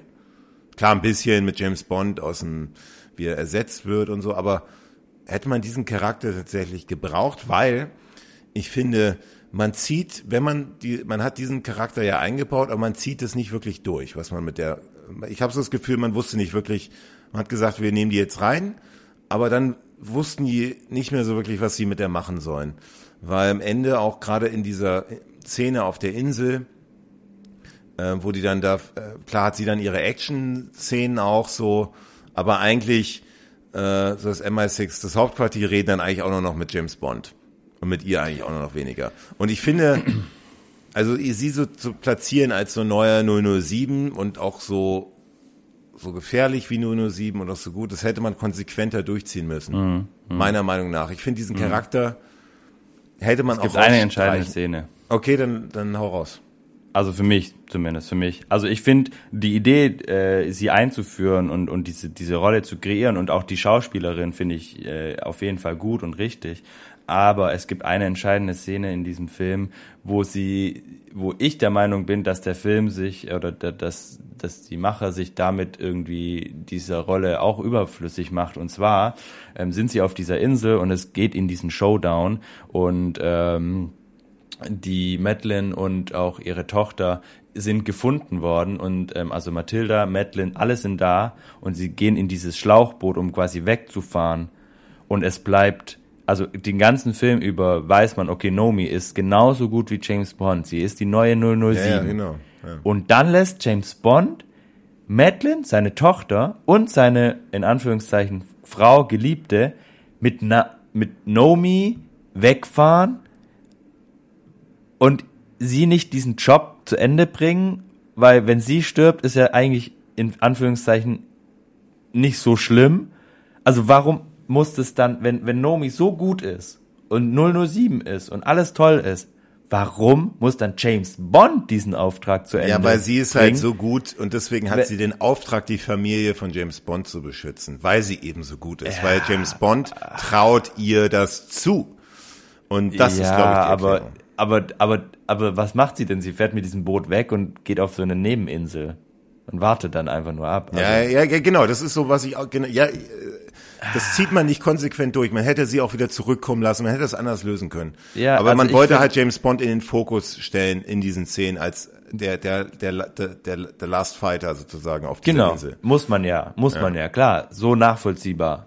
Aber für mich ist einfach das tatsächlich der größte Knackpunkt in dem Film, wo ich sag, das macht für mich keinen Sinn. Warum setzt er die beiden in ein Boot und bleibt dann auf dieser Insel und, und gibt sich dieser Gefahr ab? Weil es, sie hätte das ja alles genauso machen können. Alles. Alles hätte sie genauso machen können. Also die Nomi. Aber es müssen halt doch wieder die Männer richten dann, ne? ja, und dann, dann ist es wieder inkonsequent. Ja, genau, das ist ja das, was ich auch meinte, so ein bisschen dieses, ja. da haben die nicht wirklich durchgezogen, diese Idee. Genau, also das ist, das ist ja. tatsächlich äh, schade, ja. weil ich mag die Rolle der Nomi ähm, und ich finde, die, die macht das auch gut und da ist es dann so, okay, warum kriegt sie jetzt diesen Job, die beiden einfach nur so mit so einem Bötchen da weg zu, zu schippern? Ähm, ja, und ja, ja, ja. nicht den Auf. Klar, für den Film, der, der braucht es natürlich, dass es nicht so passiert. Aber das hätte man eben anders lösen können. Eleganter, ja, ja. Genau. Ja. ja. Ja. Und Madeline hat man ja jetzt auch so aufgebaut, dass sie sich gut verteidigen kann. Dann hätte man ihr einfach irgendwie dieses Boot gegeben, eine Waffe oder so und hätte gesagt, ja, aber, aber, weg. Aber jetzt kommen wir halt wieder zum Punkt, ist so ein bisschen, ist halt wieder Familie und James Bond als der, der seine Familie in Sicherheit bringt und so. Spielt ja, aber, aber so tut er ja nicht. Er gibt es ja wieder weg. Also das, das macht für mich dann wieder keinen Sinn. Also er, er beschützt seine Familie, indem nee, nee, er ja, aber indem Nomi er ein, da reinsetzt er, ja, aber sagt, Nomi vertraut ich er bring halt. Den, ich bring, ja, ja, klar, aber. Ist, sein, ist aber, quasi sein erweitertes Ich. ja, aber, aber, aber, aber wie gesagt, also ich finde, also wenn es ihm wirklich darum geht, seine, seine Tochter und sein, seine, seine Geliebte so zu beschützen, dass den beiden auf gar nicht, auf gar keinen Fall was zustößt, dann finde ich, muss er mit den beiden wegfahren und Nomi sagen, hey, ich habe jetzt gesehen, du machst einen tollen Job, du bist genauso gut wie ich, bringst zu Ende, du schaffst es. So. Ob und dann, dann, und dann oder nicht. Und dann erledigt Klar, sie den Safin. Und dann erledigt sie den Safin und sie wird dann, und dann Ablende und sie ist der neue James Bond eingeführt durch die, also, also, also, also, also ich, ich finde, das macht schon ein bisschen, also wie gesagt, sie soll, sie ist quasi, sie ist quasi das schützende Element für James Bonds Familie, die ja, ich meine, die Madeleine, die hat ja nicht diese physischen Merkmale, wie du sagst, ne, gibst du deine Knarre und plötzlich erledigt die dann so zehn, zehn solche, solche Nein, das bewaffneten, nicht, aber äh, aber, äh, aber es gibt ja auch nichts. Also es ist ja nichts, äh, mhm. vor, vor, dass die sich irgendwie jetzt großartig wehren müssen, die, die, die, die, die drei dann ähm, als sie sie wegbringen. Und ich finde einfach, man, man hat so, so stark versucht, wie du schon sagtest, die Nomi ähm, mhm. irgendwie zu platzieren und dann, dann gibst du ihr da so, so einen Billo-Auftrag und, und James Bond muss, muss diese Mission quasi, klar, für den Film und klar, man kann dann sagen, ja, aber es ist James Bond, natürlich muss er diese, die Welt retten und, und, und alleine diesen Auftrag zu Ende führen. Macht natürlich alles Sinn aber es schmälert eben diese Rolle von Nomi. Die, die, sie macht sie dadurch wieder so ein bisschen, was du ja auch selber gesagt hast, so ein bisschen überflüssig. Vielleicht nicht überflüssig, aber so ein bisschen, sie, sie spielt sie wieder ein bisschen runter. Hm.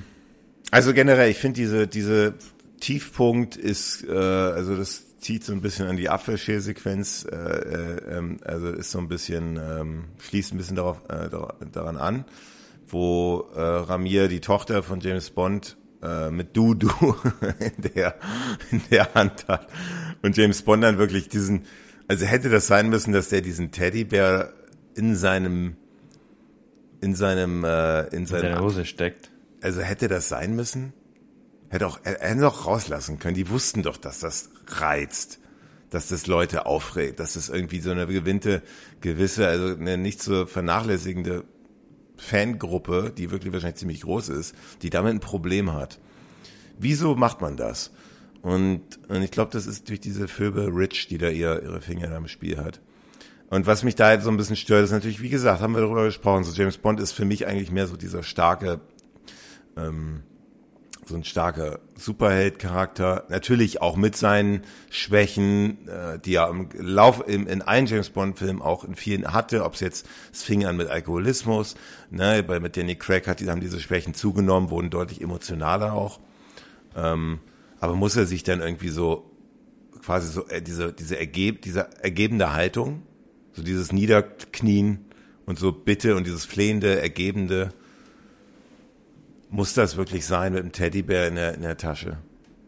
Ah, du meinst da, wo er die Waffe dann zieht? Muss das wirklich sein? Naja, er geht ja auf die Knie, um seine Waffe zu ziehen.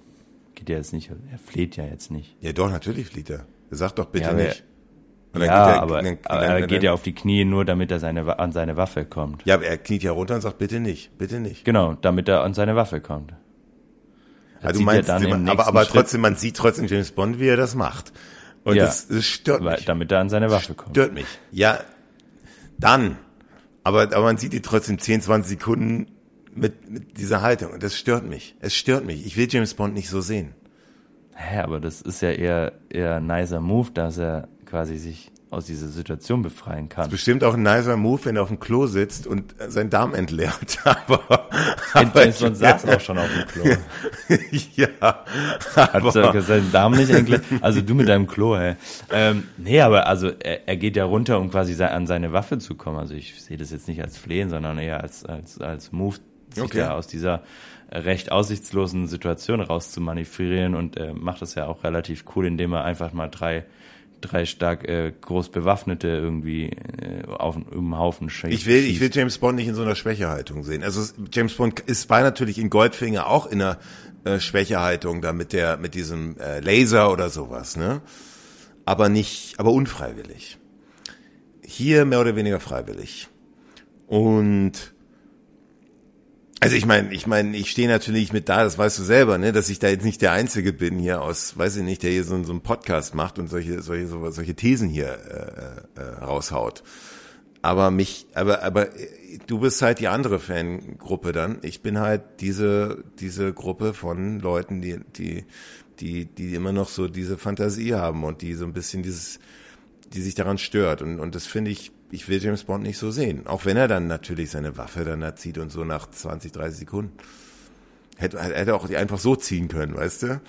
Klar, nicht so hätte auch gehen können. Das haben andere James Bonds auch vor ihm hinbekommen. Das hat er selbst in seinen eigenen Filmen gemacht schon. Da ist er auch nicht immer zu Knie gegangen und um seine Waffe dann plötzlich dann herauszuziehen. Es geht, ne? Stört mich. Ein bisschen. Massiv wir, sehen ihn ja aber auch in den, den diesen Sequenzen nochmal ganz anders, wo die beiden ja dann schon weg sind. Ähm, was ich nicht so auch, ja, ja, ja, aber was, äh, äh, sorry, wenn ich dich unterbreche, aber was so auch so komisch war, ist das auch so gegangen, wo, wo der äh, äh, Safin so die Tochter von James Bond trägt und sie ihm ins in, den, in die Hände beißt und sie und, und, und, und er sie dann einfach so gehen lässt. So auch so, finde ich, in, inkonsequent, oder? Ja. Hätte er sie dann auch einfach also nicht mitnehmen mh, müssen. Ja, wobei, oder, oder? Mh, ja, wobei, also Safin geht's ja eher um Madeline. Ja, ja, aber, aber. Also er lässt sie ja gehen, weil eigentlich will, braucht er ja nur Madeline. Ähm, und die, der, da weiß er ja schon, okay, die kriegt er eh nicht. Ähm, ja, ja, ist gute Frage. Ähm, also sehr verstörende Szenen bieten sich ja. hier in dieser. ja, also ja, was wir jetzt irgendwie ganz auch übersprungen haben, ist ja die, diese diese als Nomi noch mit auf dem Einsatz ist, ähm, Szenen, wo sie dann mit dem mit dem Professor noch mal in Kontakt kommen und wo man diese diese relativ spektakuläre Setkulisse sieht, mit dem, wo die in diesem Wasser diese Leuchten haben und die mhm. diese Kescher im Wasser cachen nach was auch immer. Das habe ich bis jetzt noch nicht verstanden, was die da genau machen. Ich weiß nicht, ob du das weißt. Das ist eine Anspielung auch an Dr. No übrigens. Nur so ja, aber was die da genau, also was, was die da für eine Aufgabe erfüllen in diesem Wasser. Also da stehen ja tausende Leute drin und, und, und, und, und machen mit so. Ja, Anreicherung, Anreicherung von diesen Bionics. Von dem was? Ja, diesen, diesen, ähm, diesen, diesen Blutdingern da. Das ist ja diese ganze. Herakles. Ja aber aber also ich also ich habe es nicht ganz gecheckt, was da was da was da passiert und äh, natürlich es sieht super aus und ähm, da fliegt dann dieser Professor rein, der dann sich ja rassistisch äußert gegenüber Nomi und äh, sie den dann da reinschmeißt und dann dann ähm, dann ätzt der da so quasi weg und auf einmal rennen da dann alle, alle raus, als hätten sie nicht gewusst, dass das irgendwie ätzend ist, was sie da drin machen. Also das ist irgendwie, das hat mich ein bisschen verwirrt. Diese, diese, diese Flüssigkeit, was auch immer das da sein soll. Ähm, und auch diese, die, dieser Garten, ähm, klar, diese, diese, diese Microbots, also Herakles und, und diese DNA, die haben ja mit diesem Garten eigentlich nicht wirklich viel zu tun. Es ist ja eine Waffe, die vom MI6 mhm. entwickelt worden ist. Und äh, diese Gartengeschichte, die klingt natürlich am Anfang, wo es die so erzählt, ist schon ganz, ganz cool, aber irgendwie äh, fehlt mir da auch so ein bisschen der Zusammenhang. Und das ist das, was ich vorhin gesagt habe mit, mit, mit ähm, Safin, also Rami, super Schauspieler. Und ähm, der Film baut so auf und, und macht zumindest mir so, oh, wer ist Safin? Boah, der ist ja voll krass, der kann äh, Spectre auf einmal auslöschen und am Ende stellt sich eigentlich heraus, dass er eigentlich alles nur konnte, weil er die Waffe vom MI6 irgendwie geklaut hat, beziehungsweise sich beim Spectre eigentlich von Spectre klauen ließ und einfach nur diesen Professor bestochen hat. Das ist ja eigentlich seine Meisterleistung gewesen, mhm. diesen Professor zu bestechen äh, und zu entführen und, und viel mehr hat er ja eigentlich nicht gemacht und ähm, das alles unter dem Deckmantel von Spectre und die, die, klar, seine Vision ist dann die Menschheit auszurotten und das nach seinen Bildern zu machen, so wie es schon hundertmal, aber irgendwie kommt mir das zu kurz.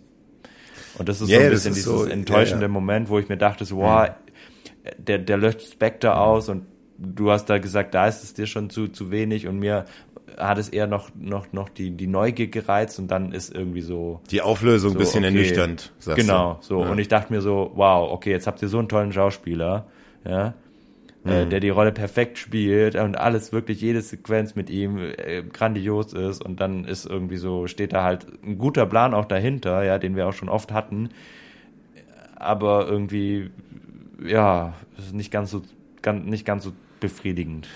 Also, so dass man echt schon sagen kann, ist so einer der echt, ähm, abgesehen von der schauspielerischen Leistung, so einer der schwächeren Bösewichte, ne? So vom, vom Plan dahinter, wie er das macht. Ja, der ähm, Plan ist ja okay, der, der, der Plan, dann die Menschheit quasi, die Rassen, das hatten wir ja auch schon bei Moonraker und alles. Ähm, das ist ja okay, aber äh, seine, seine wirkliche Leistung ist jetzt nicht so beeindruckend. Also als und diese Gärten und diese Gärten sind irgendwie so, ja, das gehört halt zu seiner Geschichte als Mensch, aber für die Handlung relevant ja, ist ja. es 0,0. Sieht aber gut aus. Schönes Set. Ja, ähm, klar, das auf jeden Fall. Ja. Was ich, was ich eigentlich tatsächlich, muss ich jetzt mal positiv hervorheben, ausnahmsweise, ist diese Idee, die sie eingebaut haben, die finde ich tatsächlich grandios. Und da, das ist emotional. Da, also da wird es bei mir wirklich da, da wird's emotional. Ja? Jetzt bei was jetzt? Ja, ich, ich, ich also, du komme jetzt dazu. Hin, ich komme ja jetzt dazu. Diese Idee, ne, dass diese, dass jetzt äh, Rami Malek, äh, also der äh, Sanif, San, Sanif, dass der den James Bond jetzt angesteckt hat und er quasi nie wieder in die Nähe von äh, Madeleine mhm. äh, ähm, gehen darf, weil er, weil er sie dann tötet sozusagen.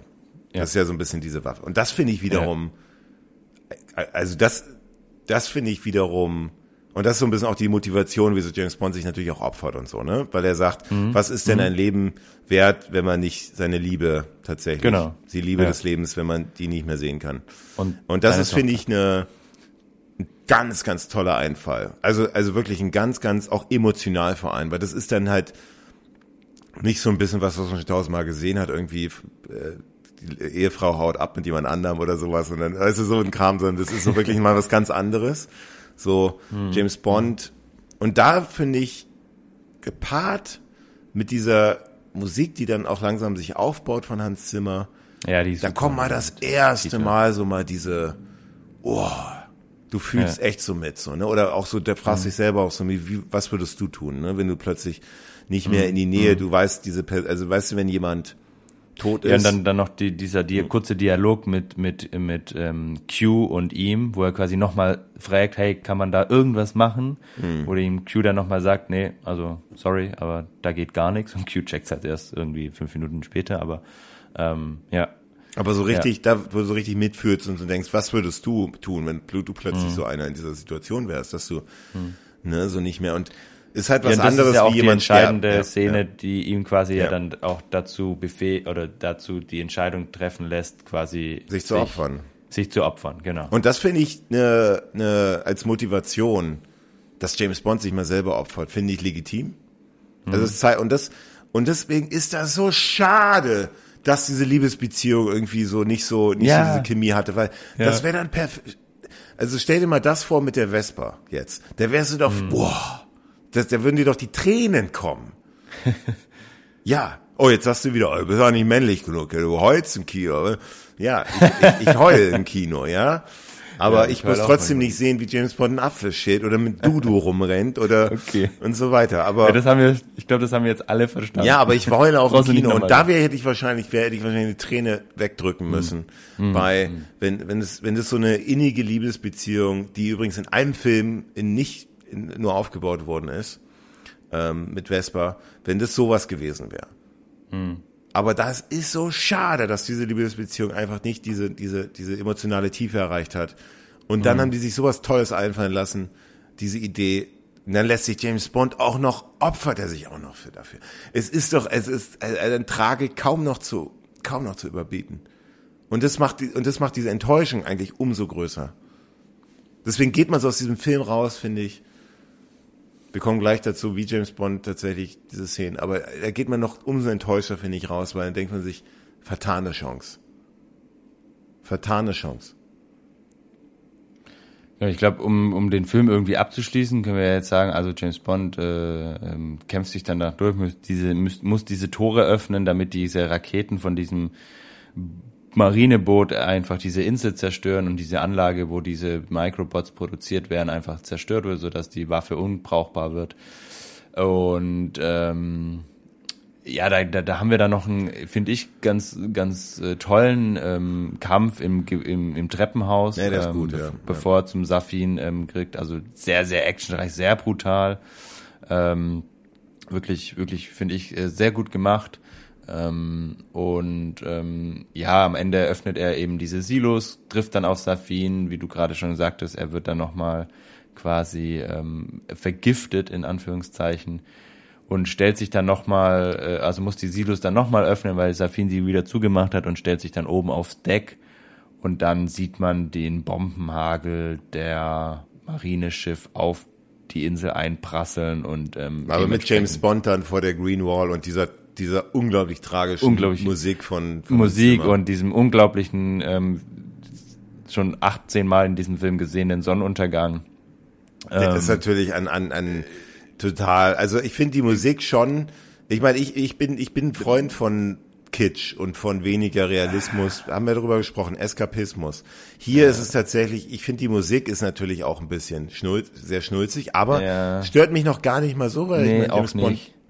Aber diese, dieses Bild dann, wie James Bond dann da, ne, in Angesicht dieser Raketen, die einprallen, eher, ja. eher so diese, wie er dann, dann und plötzlich. dieses Sonnenuntergang und dieses Flair, ah. Aber finde ich auch nicht so, also auch, das ist ja ganz offensichtlich eine, eine Green Wall gewesen. Ein Greenscreen. Ähm, hätten sie auch, weiß ich nicht, wieso die sich dafür entschieden haben. Wahrscheinlich, dass die Farben einfach doch ein bisschen noch, noch krasser wirken. Also noch, die wirken ja schon sehr künstlich dadurch. Ja. Aber wie er dann da auch mit, so wie er dann mit Dudu im, oh Gott, wie er mit ja, Dudu. Gut, den sieht man ja dann von hinten nicht mehr, aber. Ja, aber du siehst, wie er die Raketen sieht, die auf ihn einprasseln. Da gibt's eine Aufnahme, also von unten nach oben mit der Kamera, Führung ja, ja, und nach oben. Da hat er Dudu noch im, das soll ja. quasi heißen, ich, ich habe noch ein bisschen, nur ein bisschen meine Tochter hier natürlich. So ja, er wollte ne? ihn quasi mit, mitnehmen, quasi. Mit Dudu im, wieder. Ja, aber er hat nun mal Dudu im, im Ja, aber, aber die ganze Szene ist, ist einfach. Ein Fakt, ist ein Fakt. Ist Ey, James Bond hat nun mal Dudu in seinem, ja, das in seinem Gürtel. also wenn du noch einmal Dudu äh, sagst oder. Ich wollte noch mal sagen, James Bond hat in dieser Szene gut Dudu in seinem, in seinem Gürtel. Gürtel. Ja. Und der also Dudu ist auch echt nicht, nicht besonders klein. Das ist jetzt nicht so ein kleiner Teddybär. Oder was, ist es ein Teddybär? Was ist das? So eine komische. Das ist keine Ahnung. Also James Bond, der große James Bond, opfert sich hier und er hat ein Dudu. ja, von seiner Tochter. Finde ich legitim.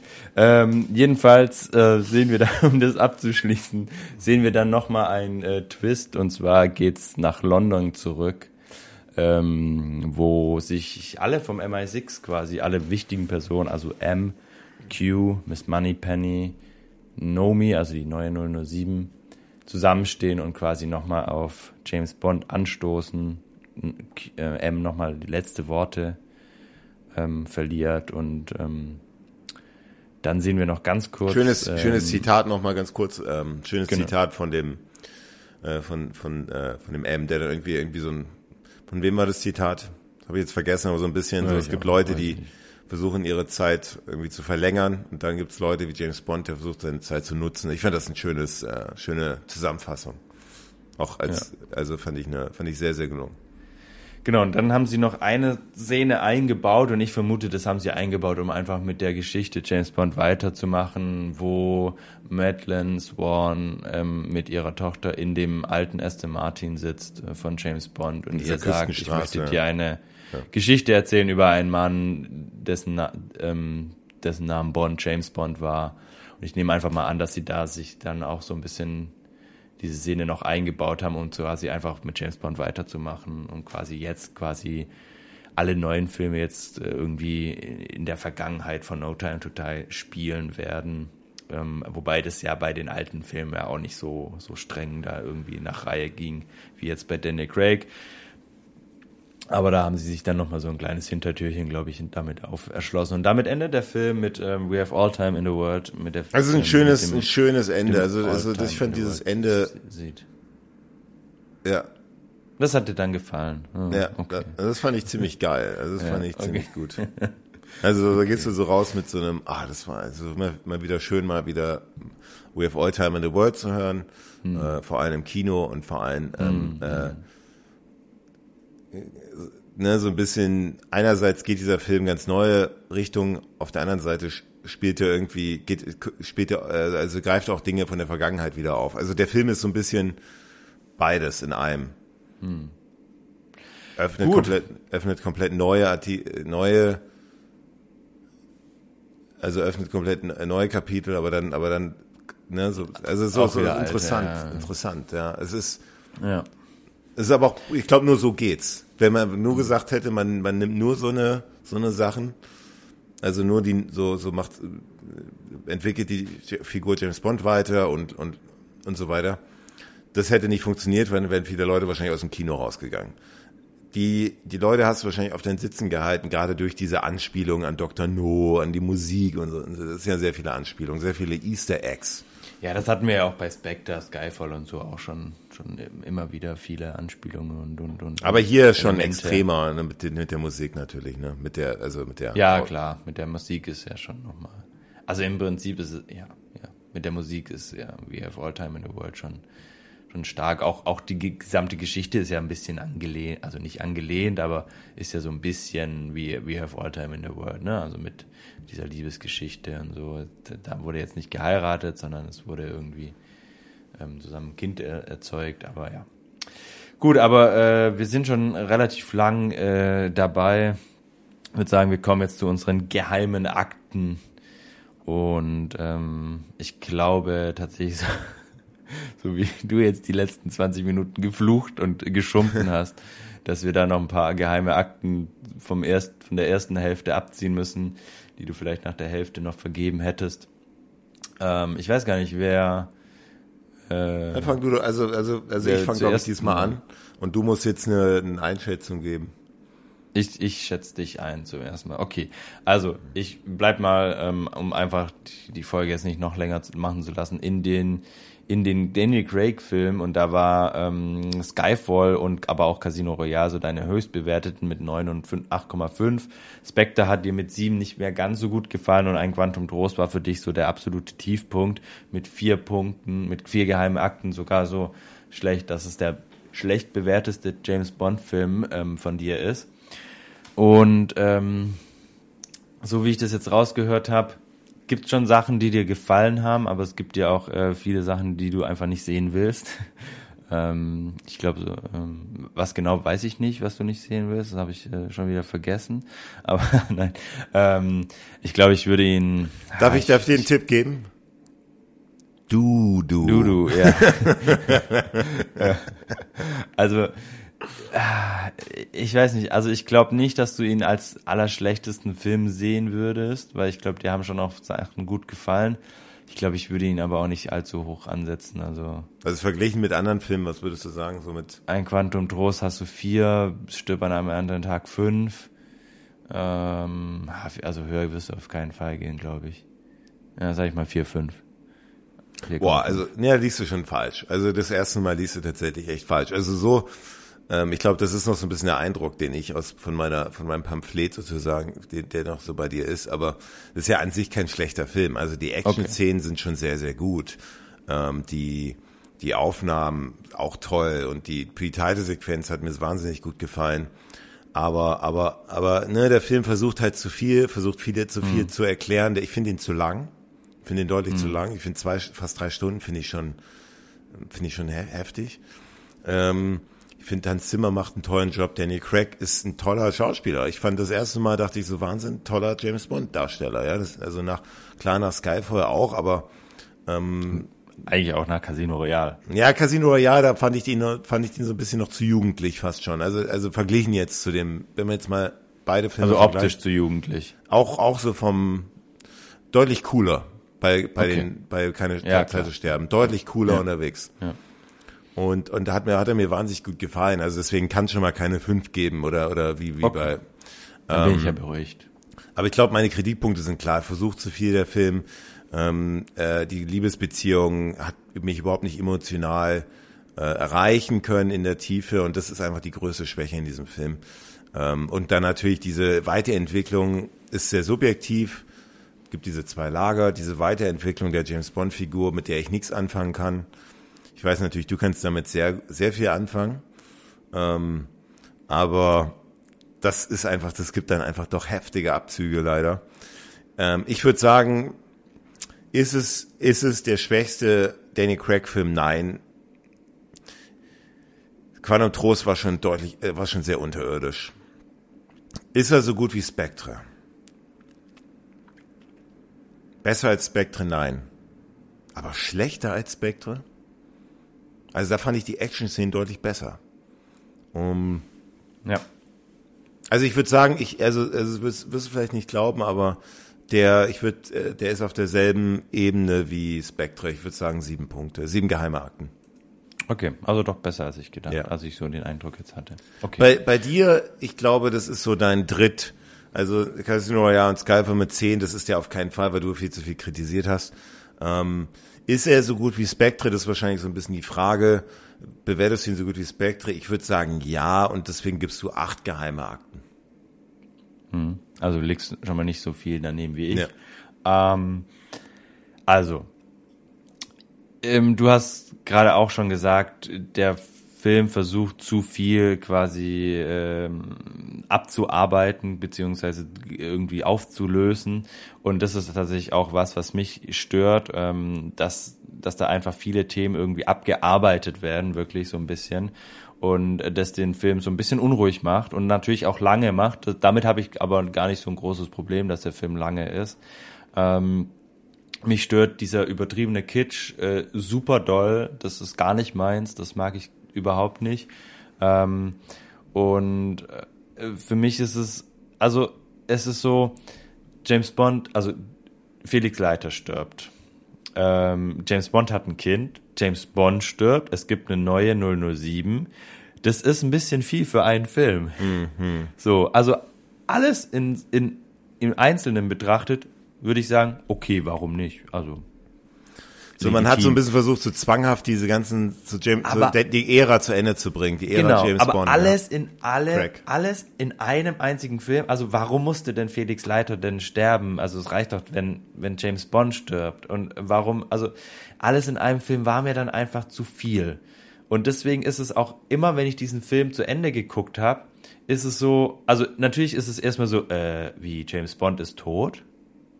Jetzt wirklich? Also hä? Das ist James Bond, der, der, der stirbt hm. nie. Also nichts bringt dem zum Sterben. Es ist, und ich glaube, das fasst es ganz gut zusammen. Es ist ein sehr gut, es ist ein guter Film, ein auch teilweise sehr guter Film. Aber es ist kein sehr guter James Bond Film. Ich finde, das ist nochmal ein Unterschied.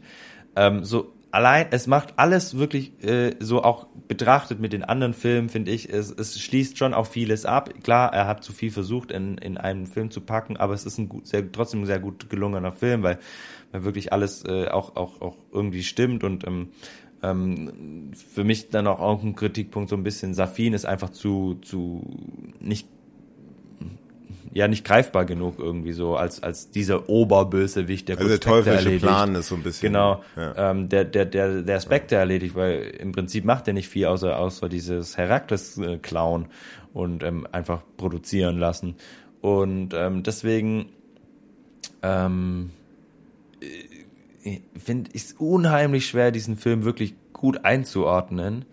Ähm, und einerseits denke ich mir so, ja, eigentlich war er schon ein Tick besser als Spectre. Spectre finde ich teilweise ein bisschen langweiliger, weil da finde ich den, den keine Zeit zu sterben. Merk, jetzt merkst du wieder, du hast Spectre zu hoch bewertet.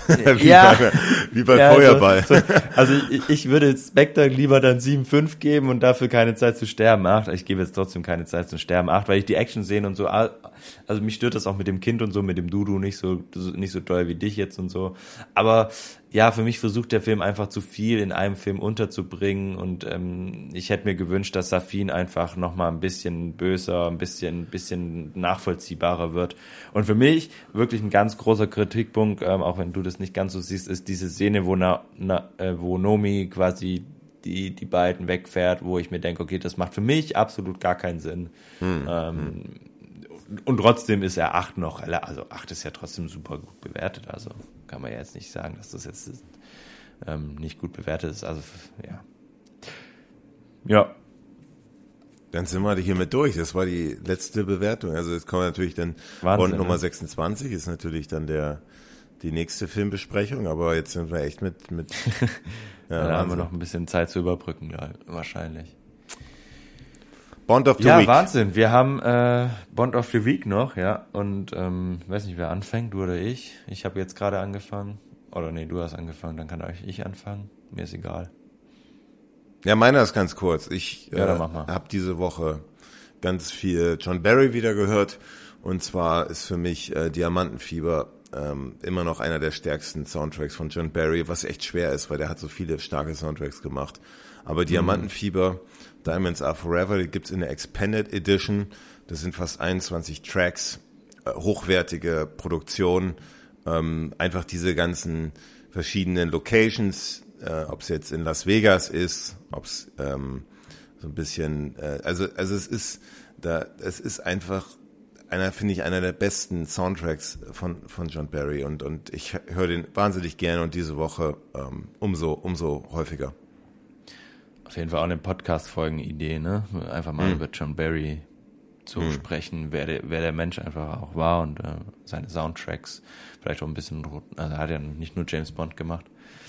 Ähm, ja, bei mir ist Bond of the Week eigentlich äh, streng geheim der ultimative James Bond, Bond Podcast. Ist mein Bond of the Week. Ähm, also, also wir selbst. Ähm, also du hast ja letztes, ich glaube letztes Mal oder vorletztes Mal hast du ja irgendwie ähm, gesagt, dass Bond of the Week ja das ist, was uns so die letzten Tage, Wochen beschäftigt hat seit der letzten Folge. Und äh, tatsächlich hat mich das äh, sehr viel beschäftigt, weil ähm, ich finde es einfach Wahnsinn. Wir haben jetzt 25 äh, Filme nee, 26 Filme mit Sag niemals nie gemacht, Filmbesprechungen gemacht, noch ein, zwei Sonderfolgen zwischen rein, alle zwei Wochen wirklich ähm, durchgezogen, über ein Jahr lang. Äh, hätte ich nicht gedacht, also hätte ich von mir selber nicht gedacht, dass ich das durchziehe und ich finde, ähm, äh, hat mir hat mir wahnsinnig viel Spaß gemacht, auch immer ähm, die Filme nochmal zu gucken und dann darüber zu sprechen mit dir, auch dann teilweise die die Kommentare von, von der Community, von euch draußen ähm, zu lesen, ähm, mit euch zu schreiben, wie ihr so die Filme findet. Ähm, also wirklich hat mir sehr viel Spaß gemacht. Ich freue mich jetzt auf Staffel 2. Und ähm, Staffel 2 wird in vier Wochen beginnen. Also, also das ist ein ganz Wochen. wichtiger Punkt, ne, dass wir jetzt genau. äh, einfach von einem zweiwöchentlichen Turnus in einen vierwöchentlichen äh, wechseln. Also es wird immer Wechseln. noch Montag sein. Aber genau. es wird genau. jetzt ab, ab der Veröffentlichung heute in vier Wochen der nächste, die nächste Episode kommen. Also wir sind jetzt Am nur noch einmal, genau, einmal monatlich sind wir, äh, äh, bringen wir eine Folge raus.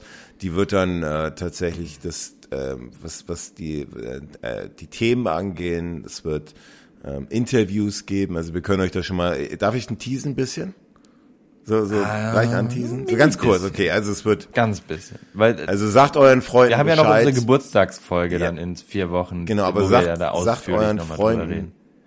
Genau, sagt euren Freunden Bescheid. Folgt uns weiterhin. Lasst ja. uns Bewertungen da, weil es weil geht weiter. Es geht weiter mit neuem Titelsong.